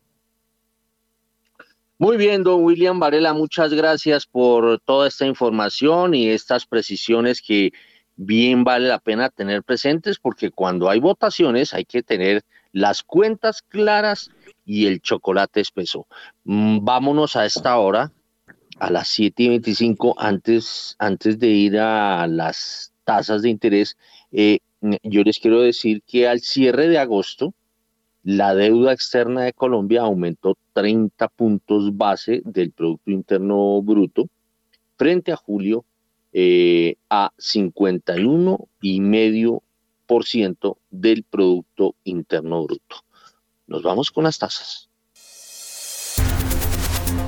¿Cómo andan las tasas de interés? En primera página radio. La tasa interbancaria para hoy es de 10,96%, bajo 5 puntos básicos frente a la tasa vigente del miércoles. Los tres con vencimiento en julio de 2024 bajaron 7 puntos básicos a 12,74%. Entre tanto, los tres con vencimiento en noviembre de 2025 bajaron 20 puntos básicos a 13,50%. Los tres con vencimiento en junio de 2032 bajaron 8 puntos básicos a 13,92%. Los tres con vencimiento en octubre de 2034 bajaron 10 puntos básicos a 13,90%. Y los tres con vencimiento en octubre de 2050 bajaron 19 puntos básicos a 13,85%. La VR para hoy es de 320,3231 unidades y la DTF de esta semana es de 11,93%. Bueno, entonces nos vamos con eh, Gustavo Acero Ramírez para que nos diga por qué bajaron las tasas de interés de los test, es decir, por qué se fortalecieron en precio ayer y cómo pinta la cosa para hoy. A ver, Gustavo. Sí, Héctor, eh, hemos tenido dos jornadas positivas en el mercado de la pública, también en el mercado cambiario, se han venido alineando luego una volatilidad importante y una desvalorización que fue la constante a lo largo de la semana pasada. Han encontrado un respiro eh, no obstante, las tasas siguen en niveles elevados y lo que estamos viendo, por ejemplo, en los tramos medio y largo de la curva, eh, son niveles muy similares, incluso relativo a aplanamiento, e incluso en algunos casos se ha llegado a ver durante la jornada del movimiento intradía eh, una leve inversión de la curva. Entonces vemos que es un, respiro, un descanso después de, jornadas reiteradas con presiones a alza en las tasas. Lo mismo se ha visto en el mercado cambiario, pero sigue algo llamativo, es, por ejemplo, en este último caso, el tema de la volatilidad.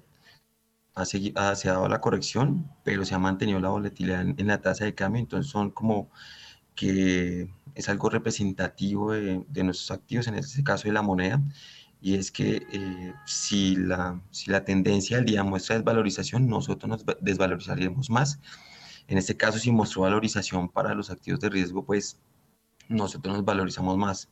Entonces, algo puntual o esa volatilidad viene siendo explicada por el contexto interno. Eh, y volviendo a los test, pues eh, reitero nuevamente, dato clave es el tema de inflación que lo conoceremos ahorita en un rato en Estados Unidos. Ese dato puede, una sorpresa bajista puede acentuar el descenso de las tasas y una mayor corrección en, en la tasa de cambio. Entonces son atentos al, contexto externo sin perder de vista el contexto, el contexto interno que, que ha sido relevante en las últimas jornadas en los activos locales. Muy bien, son las 7 de la mañana y 28 minutos y yo quiero decir aquí por eh, primera página radio, por Javeriana Estéreo, eh, que me complace saber que otra vez está activo, veo activo a Juan José Chavarría, quien fuese eh, gerente del Banco de la República. Eh, eh, Juan José Chavarría, no sé si nuestros oyentes recuerdan, Juan José Chavarría se retiró después de que la, la, Corte Constitucional avaló su presencia para poder poner su nombre en consideración de la Junta a ver si se reelegía eh, él retiró su nombre a raíz de eh, los problemas de salud que mm, padecía su señora y él se retira para acompañar a, su esposa. Ella eh, al, final termina falleciendo y esto mm, llevó a, Juan José Chavarría a que, digamos, se apartara un poco del mundo de la economía pero veo que se ha activado nuevamente. Esto, digamos, para el país es muy bueno porque pues es, es una voz muy clave, sobre todo en estos momentos, en esta coyuntura difícil que, por la que se está atravesando y que se está atravesando por temas internacionales, eh, mm, la inflación en el mundo eh, y también por tema, eh, y, bueno, además del dólar supervalorizándose en el mundo y además por temas locales que también se están padeciendo. Vámonos con Daniel Tamara después de este preámbulo y qué dijo Juan José Chavarría en materia de tasa de interés del Banco de la República. El exgerente del Banco de la República, Juan José Chavarría, ve más subidas en la tasa repo y pide apoyo para el emisor en este proceso. Además, advirtió que la intervención cambiaria no es el camino. Esto fue lo que dijo. El banco va a seguir subiendo, los, mercados están hablando de tasas de 12,5, 13, eh, pero no falta mucho. Eso es uno. Y lo otro es que el banco lo está haciendo lentamente. El banco está apostando a una inflación de 7% el año entrante y en dos años volver a la meta. Eso, de eso se trata. Y lo otro que yo siempre he dicho es, la disyuntiva para el banco es muy complicada. O ajusta un poco la economía ahora, o le toca crear una super recesión cuando las expectativas general, se generalicen. Y ese es el peor de los mundos. Hay que apoyar al Banco de la República. Extraño que lo diga yo, pero así es. Bueno, muy bien. Son las 7 de la mañana y 31 minutos. No sé por qué mm, dijo que extraño que lo diga yo. Pues yo me imagino que buena parte del mundo de la economía está con el Banco de la República, porque pues en mi concepto, por ejemplo, y ya lo he dicho acá, eh, esta es una de, las mejores instituciones que, o de las pocas buenas instituciones que creó la Constitución de 1991. Eh, esto, esta independencia y autonomía del Banco de la República frente al gobierno, eso lo que ha traído es eh, muy buenos resultados al final del día para la economía. Seguimos con más de Juan José Chavarría. De acuerdo con el exgerente general del Banco de la República, Juan José Chavarría, los tratamientos a los bancos del sector petrolero en la tributaria son terribles. Sin embargo, reconoció que la reforma tocaba hacerlo. Esto fue lo que dijo. La reforma había que hacerla. O sea, la, historia que nos ha contado alguna gente de que la economía iba a crecer tanto, que eso iba a generar los impuestos, eso no es cierto. La reforma había que hacerla y los dos puntos que consiguió el doctor Ocampo, bienvenidos. Pero hay bueno, malo y feo en la reforma el tratamiento a los bancos y al sector petrolero es terrible. Eh, no haber utilizado el IVA me parece complicado, aunque políticamente lo entiendo. Y entonces trataron de conseguir dinero de donde hay muy poco. Y eso produjo un montón de problemas. Pero la reforma es bienvenida y todo el mundo había hablado, todos los técnicos en Colombia, de que había que aumentar el impuesto a la renta de las personas eh, y que había que quitar exenciones y lo que se llama loopholes eh, en Colombia. Y eso se hizo. Entonces hay cosas buenas, regulares, malas, pero afortunadamente la reforma pasó. Muy bien, son las 7 de la mañana y 33 minutos. A ver, Juan Camilo Pardo, ¿cómo ve esta voz, esta voz de Juan José Chavarría en materia de tasas de interés y en materia tributaria? Juan Camilo Pardo de Corfi Colombia. No, bueno, Héctor, no, claro, Héctor, como usted lo mencionaba, Juan José Chavarría es uno de los economistas más prestigiosos de este país. Realmente es muy importante que vuelva, que su voz pues se tenga en cuenta en, el ruedo económico. Sobre tasas de interés, quizá los, los fundamentales o los drivers bajo los cuales el Banco de la República se sustenta, tiene eh, pues una base sólida. En primer lugar, eh, la actividad económica, la actividad observada económica se encuentra por encima del PIB potencial. El PIB potencial es una medición quizá no observada que tiene en la literatura una gran discusión a cargo, pero que al mismo tiempo es un gran referente para saber si la economía se está sobrecalentando o no. Y en este momento el PIB observado se encuentra por encima del PIB potencial. ¿Y eso qué nos dice? Eso nos dice eh, que la economía se está sobrecalentando y claramente una economía sobrecalentada no es deseada porque tiene ciertos efectos sobre presiones inflacionarias. Y ahí va mi segundo punto. La inflación se encuentra en dos dígitos, en el 2.2, eh, cuando vemos la inflación subyacente, es decir, eliminando esos componentes más volátiles, alimentos energéticos, también viene subiendo casi cercano al, al 10%. Y eso, pues, eh, naturalmente lo que ha implicado es que las expectativas de inflación a corto y mediano plazo se hayan desanclado de forma importante. ¿Qué es el desanclaje de las expectativas de inflación? Quizás este puede ser uno de los conceptos más importantes que tenga en cuenta el Banco de la República. Recuerdo que cuando trabajé en el área de investigaciones del banco, este concepto del desanclaje tenía una gran importancia porque el desanclaje se, se, se entiende como un proxy de la credibilidad hacia el Banco Central realmente lo que quiere un banco central es que le tengan confianza. Si ellos dicen, eh, esperamos que el rango meta de inflación sea entre el 2 y el 4% con el objetivo del 3%, se espera que las expectativas estén ancladas. Es como estar en una, en una relación amorosa. Ya si se pierde la confianza, eh, pues no, no queda nada. Entonces el banco, los bancos centrales opinan o pues actúan bajo esta misma lógica. Si pierde la confianza en mí, la disparada de precios o, o, el mandato que yo tengo de mantener el poder adquisitivo de la moneda no va a valer nada. Entonces este anclaje de las expectativas es fundamental y lo comentaba el doctor, el doctor Echavarría. Y en tercer lugar hay unas condiciones financieras eh, internacionales a nivel, a, a nivel internacional más, mucho más estrechas, eh, los bancos centrales en todo el mundo subiendo sus tasas de interés. Esto implica que eh, cuando se mira esa teoría rentabilidad, riesgo, los capitales quieran irse a otros países en donde el riesgo sea menor a una rentabilidad dada.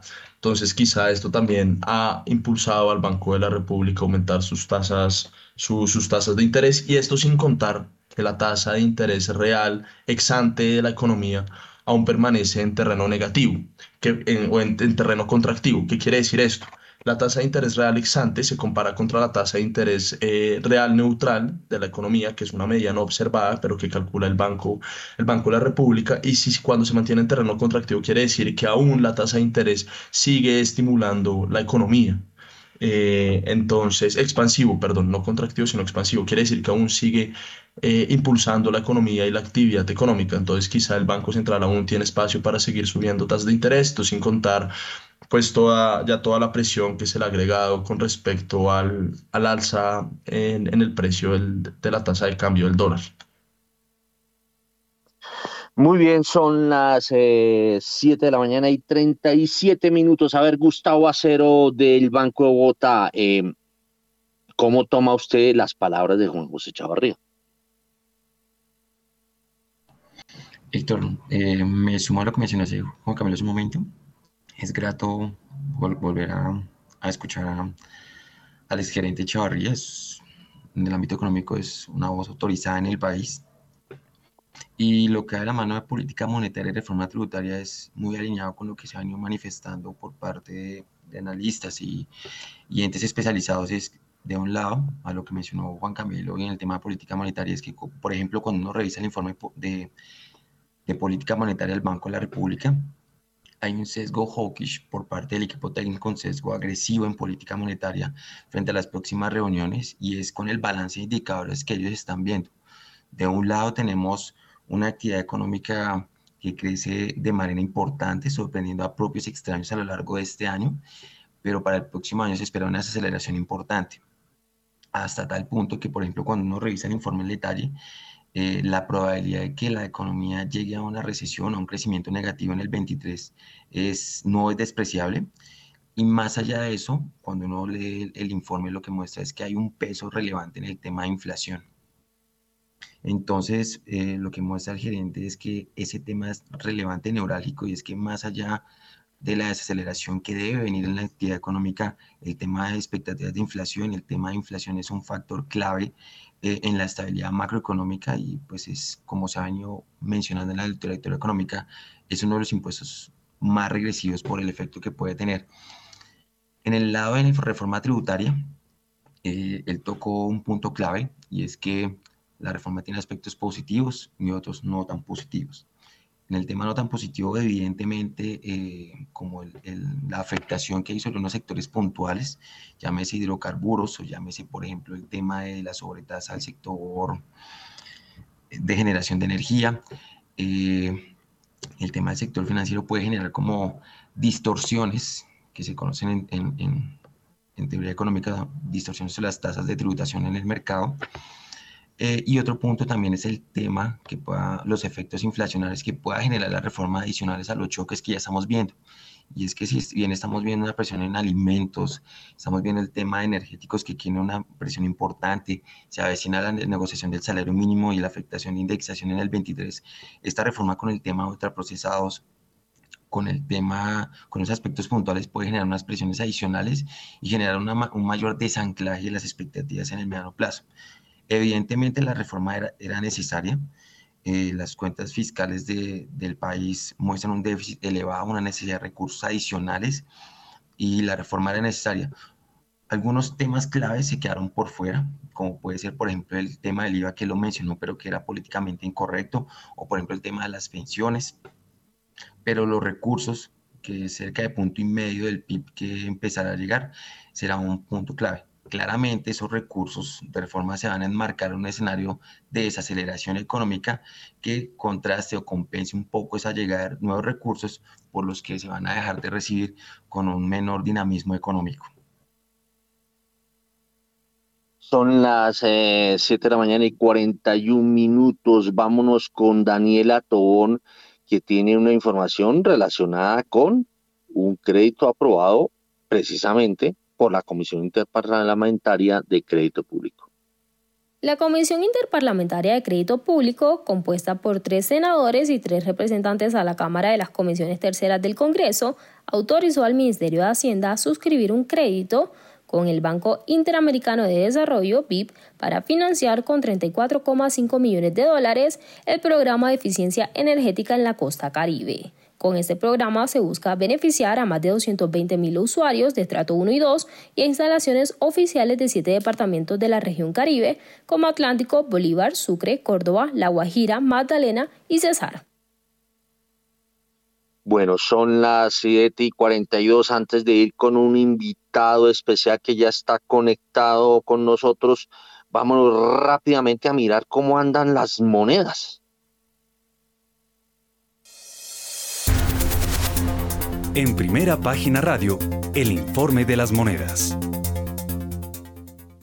La tasa representativa del mercado para hoy jueves 10 de noviembre es de 4.914 pesos con 71 centavos, una reducción de 1,96%, 98 pesos con 49 centavos en comparación a la cotización del miércoles. El dólar en el spot tuvo una reducción de 1,80%, 89 pesos con 50 centavos hasta los 4.880 pesos con 20 centavos. Entre tanto, el Next Day registró una subida de 0,26% con respecto al cierre en el spot, alcanzando los 4.893 pesos. Con este comportamiento, la devaluación año corrido alcanzó el 23,45%, está bajando 2,47 puntos porcentuales y la devaluación en los últimos 12 meses llegó a 26,85%, bajando 1,49 puntos porcentuales.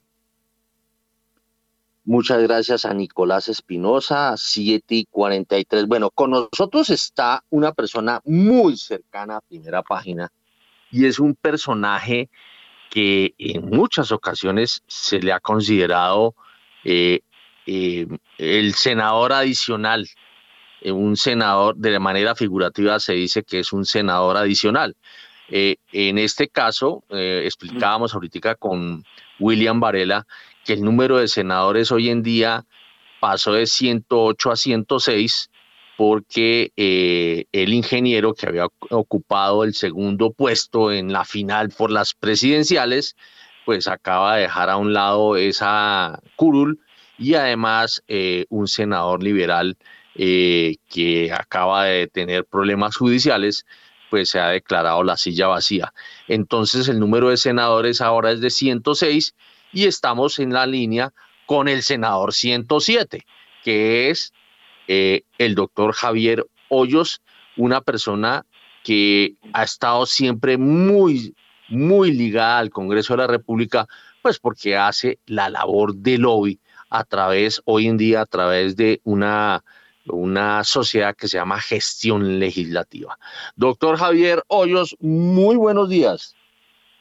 Muy buenos días para usted y todos sus oyentes. Bueno, cuéntenos cómo está viendo, ya, ya, ya están, digamos, eh, pasándose, haciendo el balance del el resultado de la reforma tributaria. ¿Cuál es su percepción así, así, digamos, eh, a la ligera? Mi percepción es que es una reforma bastante dura con las personas naturales va a afectar el ingreso disponible de manera importante. ¿Qué es el ingreso disponible? Los salarios menos los impuestos. Cuando usted disminuye el ingreso disponible, pues tiene menos para consumir y menos para ahorrar, o sea que va a impactar negativamente la desaceleración que ya se viene registrando en la economía.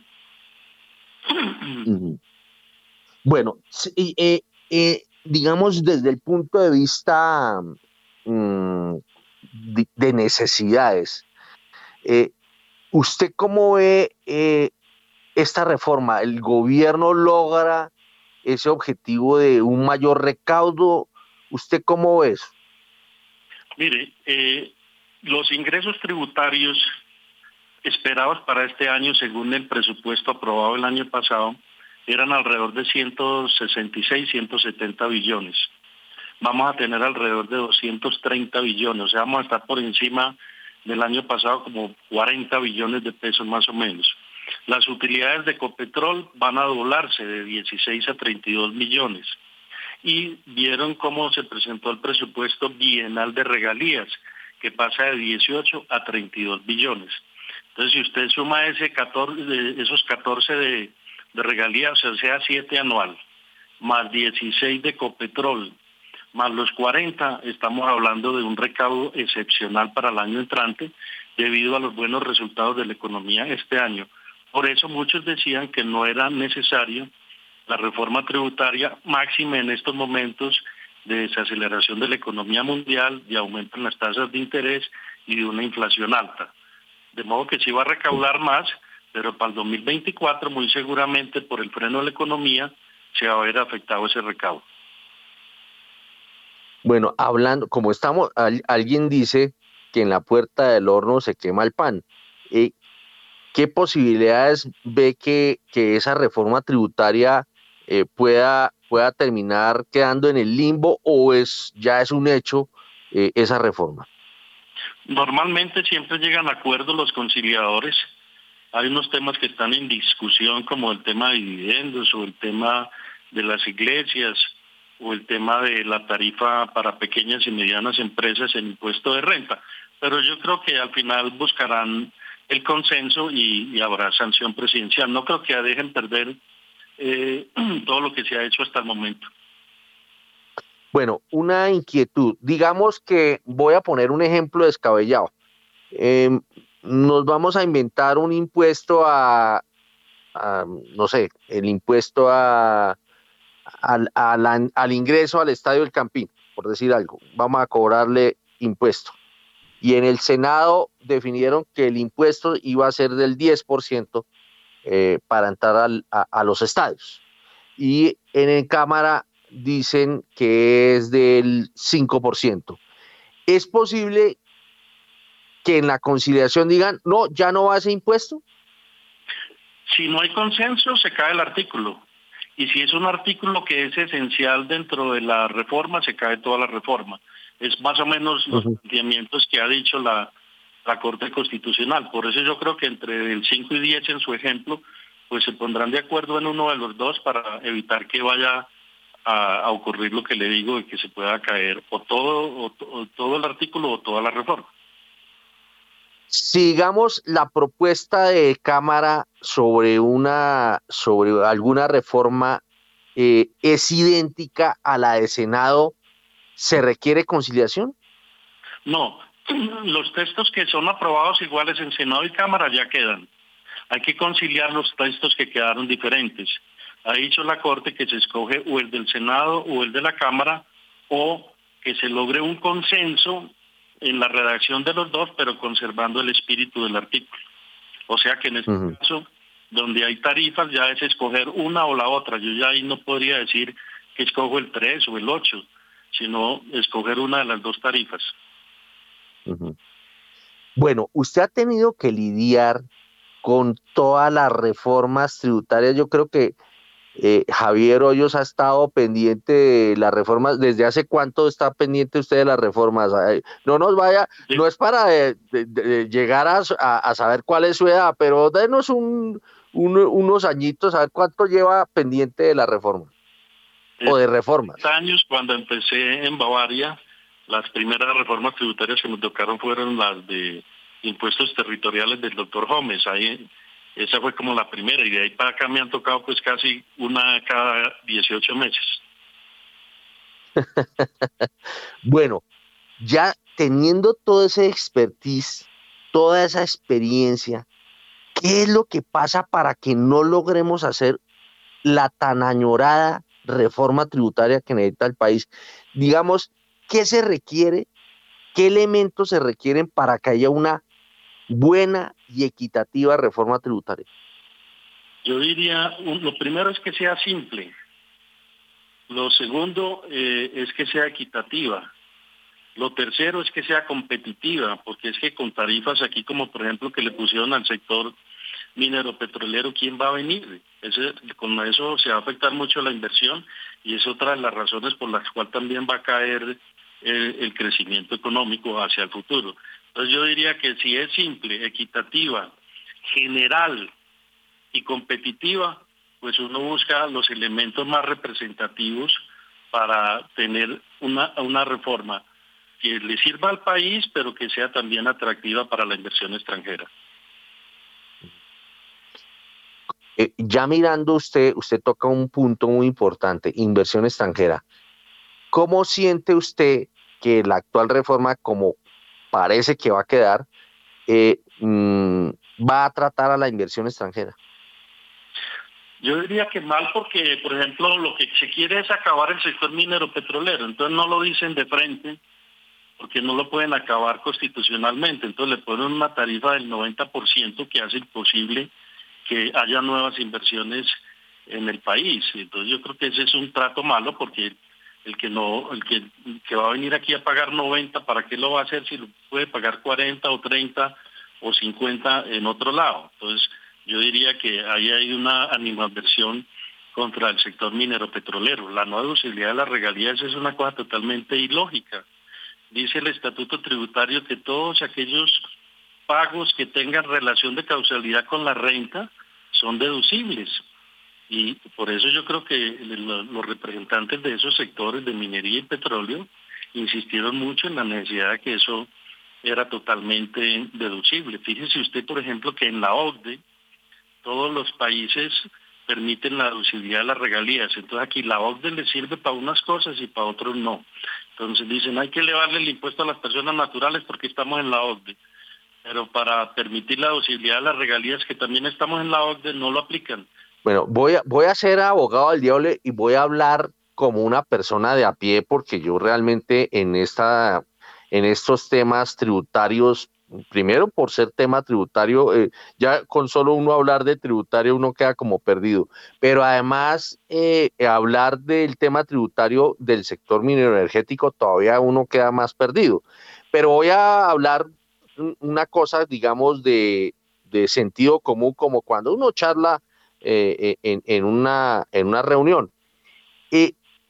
anteriormente el sector petrolero pagaba un impuesto extraordinario y nadie lo conocía, que era el impuesto que le pagaba tanto a la guerrilla como a los, eh, como a los grupos de derecha que, que, estaban operando también por fuera de la ley por los lados de los campos petroleros.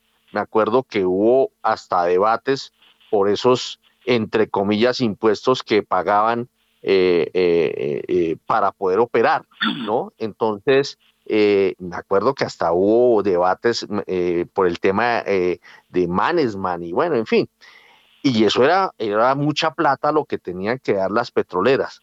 Si eso lo llevamos, digamos, a, a la situación actual, pues mucha gente dice, oiga, las petroleras tenían hasta para repartir plata a, a, quienes estaban por fuera de la ley ¿Y por qué ahora no lo podrían hacer si es para temas que están dentro de la ley? Esto, es, es un comentario de ignorante, ¿no? Bueno, no, no, no, pero pues yo no, no conozco de, pruebas de eso. Eh, mm, no podría pues afirmar ese tipo de cosas. Pero eh, el tema es que estamos en un contexto internacional, en un contexto totalmente globalizado y cualquier movimiento que usted haga en el corto plazo, pues hace que las inversiones giren para donde vean mayores eh, beneficios. Ahora, si usted mira la carga tributaria del sector minero y de, eh, hidrocarburos, eh, cuando pasaría como de, casi al 90%, ¿cuál es la diferencia entre lo que dice el ministro y la ANDI? Que es que el ministro habla del impuesto a los dividendos y del impuesto a la renta, pero falta el 4 mil, falta el IVA no deducible, eh, falta el ICA, falta el predial, en, fin, eh, si usted suma todos esos impuestos, la carga tributaria llega casi al 90%. Entonces, si una persona trae 100 pesos y le queda 10, pues si en otro lado le queda 50, pues se va para otro lado. Entonces, la respuesta básicamente es que permanentemente el capital está mirando las distintas opciones de tributación que hay en el mundo y migran hacia, hacia donde ven mejores oportunidades. Pero bueno, pero usted numeraba, hay algunos impuestos que son deducibles, ¿no? ¿Cómo? Ahí hay algunos impuestos que son deducibles. Por ejemplo, si usted paga el predial, eso es deducible o no. Si genera, si, si, si, le genera renta, sí. Por ejemplo, si usted tiene un apartamento y lo arrienda, puede deducir el predial. Eh, y lo mismo para las empresas que tienen su, su, su, infraestructura locativa, pues pagan un predial, como tiene relación de causalidad con la renta, es deducible. El mismo ICA, que es para las entidades territoriales, también es deducible. Y yo diría también, para complementar lo anterior, que sé que hay algunas firmas de petróleo y carbón que tienen eh, pactos eh, con precios altos, o sea que cuando los precios son mejores, le retribuyen una parte adicional a, al país. O sea que eso ya también estaría contemplado de alguna forma en los contratos que firmó el gobierno con anterioridad, que ha firmado el gobierno. Aprobada esta reforma, la pregunta del millón es, ¿es necesario otra reforma tributaria? Pues después de todos esos datos que le di de 40 billones que aumenta el recaudo este año, y, el doble de Ecopetrol y el doble de las regalías casi, más los 20 billones de estas, yo diría que no, excepto porque el impacto en la actividad económica sea tan fuerte en el corto plazo que de pronto tengan que reflexionar sobre algunos de estos puntos que se quedan aprobados de forma tributaria actual. Yo, yo he visto, yo he visto eh, en, en, en, los pronunciamientos que usted a veces hace, que usted divulga unos, uno que otro estudio, lo voy a poner a preguntar de, de, de economía. ¿Cuánto cree que el Banco de la República va a seguir subiendo tasas? Pues eh, mm, no sé exactamente en, en, qué monto, todo dependerá de la intensidad de la, de la inflación. Eh, pero es lamentable esa situación que se está dando en el mundo porque si bien uno entiende que si aumenta la tasa de interés para bajar la inflación, eso se da muy cuando la demanda está supremamente fortalecida y fuerte, pero aquí tenemos unos factores de costos por el problema de la guerra o la invasión de Rusia a Ucrania, eh, por el problema de desabastecimiento que hubo con el COVID, entonces se desarticularon muchas cadenas productivas. Entonces nos falta oferta, hay mayores costos, hay, el costo de transporte también ha aumentado de una manera importante. Entonces la tasa de interés no suele corregir ese tipo de, distorsiones, entonces actuará más rápidamente en el sentido negativo de, de, afectar el crecimiento y solo en el más largo plazo pues irá actuando sobre la inflación. De hecho usted ve que desde enero se está aumentando la tasa de interés y lo que ha pasado es que ha aumentado más la inflación por esas razones de costos. Bueno, ¿y a cuánto va a llegar la inflación? Pues mm, sinceramente es muy muy muy difícil pues opinar en eso, pero yo creo que puede llegar hacia el 13, 13 y medio por ciento ya en el consolidado de diciembre. Salario mínimo, ¿cuánto va a ser el incremento? Pues eh, yo creo que debe estar muy ajustado hacia la inflación más la productividad, puede ser entre el 13 14%. más no recomendaría porque en una situación tan compleja como la que tenemos, de pronto se puede afectar eh, un poco más eh, el, empleo. Entonces diría que hay que ser algo prudente, pero habrá que reconocer mínimo la inflación. Tasa de desempleo, que usted que yo lo veo que le mete muela fuerte a esto. Eh, pues diríamos que este año la tendencia ha sido excelente, hemos crecido eh, en empleo de una manera importante, pero como le digo ya para el año entrante, en la medida en que se va a desacelerar la economía, volveremos a ver un poco ya de tendencia al alza en las tasas de desempleo. Crecimiento del PIB este año y el año entrante. Yo creo que 7% para este año. Eh, he visto los, los, los pues porque este año más o menos crecemos 6%, 10% el primer semestre, con la desaceleración se nos ajustará un poco a, hacia el 7. He visto los comentarios de distintos analistas para el año entrante que oscilan entre un 0 y 2%, pero habrá que esperar un poco más qué puede pasar en el contexto internacional y y hacer unos nuevos ajustes sobre el crecimiento. Ojalá no sea tanta la caída del año entrante en beneficio del país.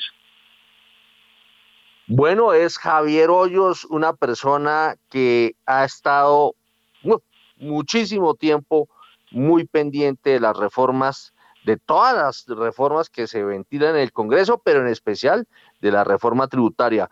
Muchas gracias por estar acá por Javeriana Estéreo, por los 91.9 en primera página radio, Javier. Muchas gracias, muy amable y que estén muy bien y gracias a todos los oyentes.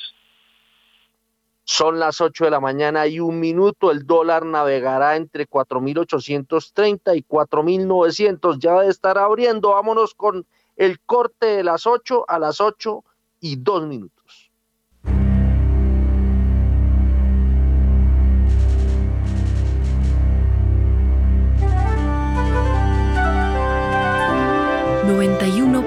...91.9 Javeriana Estéreo, Bogotá. HJKZ. 45 años. Sin fronteras.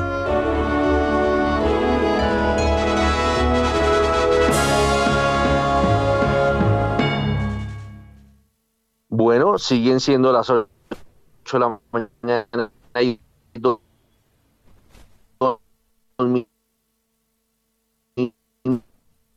minutos. Juan Sebastián. Sí, señor, se estaba yendo, pero ahora sí está Héctor. A ver, ¿ya está el cafecito? Sí, señor, es que fíjese que el precio interno por carga de 125 kilos de café pergamino tipo Federación en Colombia sigue bajando, rompió la barrera, o mejor, el soporte de los 2 millones y llegó a 1.939.000 pesos desde los 1.992.000 pesos de la jornada anterior. Recordar que el precio internacional, la libra de café hasta ahora se mueve sobre un dólar con 60 centavos. Bueno, muy bien. Eh, a las 8 y 3 Seguimos pues con eh, el paquetaco minero energético, Juan Sebastián. Más de 5.000 pobladores deberán ser evacuados por pruebas y encendido de Hidroituango. La Unidad Nacional de Gestión del Riesgo emitió una resolución en donde se ordena a Empresas Públicas de Medellín, EPM, ejecutar la evacuación inmediata de 5.000 pobladores ubicados aguas abajo de la hidroeléctrica Ituango.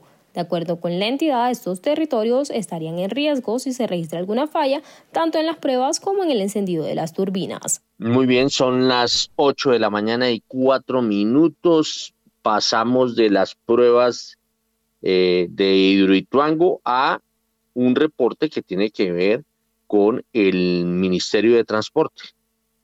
El Ministerio de Transporte de Colombia radicó la solicitud para que Satena, aerolínea colombiana, opere la ruta entre Barranquilla y Caracas. Recordemos que este miércoles 9 de noviembre, después de tres años, se reactivó la operación aérea desde Bogotá hacia Caracas, Venezuela. Turpial operará la ruta entre Caracas y Bogotá dos días a la semana, los lunes y los sábados, mientras que Satena lo hará los días miércoles. Otras aerolíneas como Avianca, Wingo y Latam se encuentran adelantando el proceso pertinente ante las autoridades venezolanas para poder operar rutas entre Colombia y Venezuela. Bueno, creo que ya abrió el dólar. Yo tengo aquí dato de apertura de dólar, Juan Sebastián. A esta hora, abren los mercados en Colombia. A las 8 de la mañana y 5 minutos y mucha atención porque el dólar abrió este jueves en 4.901 pesos, sube 20 pesos con 80 centavos frente a su cierre de ayer que fue de 4.880 pesos con 20 centavos. Reiteramos entonces, el eh, dato de apertura 4.901 pesos, pesos sube 20 pesos con 80 centavos frente a su cierre de ayer. Aquí lo importante es saber si, si para dónde coge, ¿no? Por ahora está cogiendo un poquitico más para abajo. Según me reportan, en este momento el último nivel negociado es de 4.900. Vamos a ver si logra eh, romper ese nivel de los 4.900 y vuelve a estar en el campo de los 4.800 pesos. Bueno, seguimos pues eh, con más información que tiene que ver con, em, con el tema de, venga a ver acá. Tenemos información que tiene que ver con Gio Parker, Héctor, porque recientemente dieron a conocer los datos de ingresos que aumentaron un 48% y llegaron a 258 millones de dólares en el tercer trimestre. La producción consolidada de petróleo y gas subió un 8%. La guía de producción para el próximo año es de entre 39.500 y 41.500 barriles por día, suponiendo que no haya producción del programa de perforación de exploración, el programa de gastos de capital autofinanciado para 2023 de entre 200 y 220 millones de dólares para, para perforar entre 50 y 55 pozos brutos de la petrolera, con operaciones en Colombia, Ecuador, Chile, Brasil y Argentina, posee un portafolio de activos colombianos, sector que incluye los bloques Llanos 34, VIM3, Llanos 32, Abanico, Llanos 86, 87, 94, 104, 123 y 124. Bueno, aquí hay más información que, que tiene que ver con, eh, con Geoparque, con un gasto de capital de hasta 220 millones de dólares. Geoparque tiene previsto aumentar entre un 5% y 10% su producción promedio en 2023. Y además Fitch degradó a minera china Xijin Minin, dueña de la mina Buritica en Colombia, por agresivo apetito de adquisiciones. En diciembre de 2019, la compañía china Xijin Minin eh, logró un acuerdo definitivo para adquirir todas las acciones de la canadiense Continental Gold, dueña del proyecto de oro Buritica. Bueno, tenemos más datos, más datos del dólar. El dólar está en este momento negociándose, según me reportan, a 4.895 pesos con 50 centavos, es decir, rompió el soporte de los 4.900 y volvió a estar en el campo de los 4.800. Juan Sebastián, petróleo para rematar. Sí, señor, 92 dólares con 21 centavos el barril, el de referencia Brent cae 0,47% y el WTI pierde 0,70%, llega a 85 dólares con 23 centavos el barril y sigue bajando hasta ahora el dólar Héctor 4.895 con 50 centavos. Bueno, ese es el mínimo, pero, pero eh, ha vuelto otra vez a los niveles por encima del, de los 4.900, está en 4.901, se han transado 12 millones de dólares en, eh, en 10 operaciones, eso significa que el más reciente es 4.901 y con este dato nos despedimos 8 de la mañana y 9 minutos. Sí, señor, y así llegamos al final de esta emisión. A ustedes muchas gracias por haber estado con nosotros. A Juan Camilo Pardo, Daniel Escobar, Guillermo Valencia, Gustavo Acero y Javier Hoyos, nuestros invitados el día de hoy. Héctor Hernández en la dirección y en la presentación, quien les habla, Juan Sebastián Ortiz. No se, ve, no se vayan, que ya llega Mañanas sin Fronteras. Que tengan todos ustedes un feliz jueves.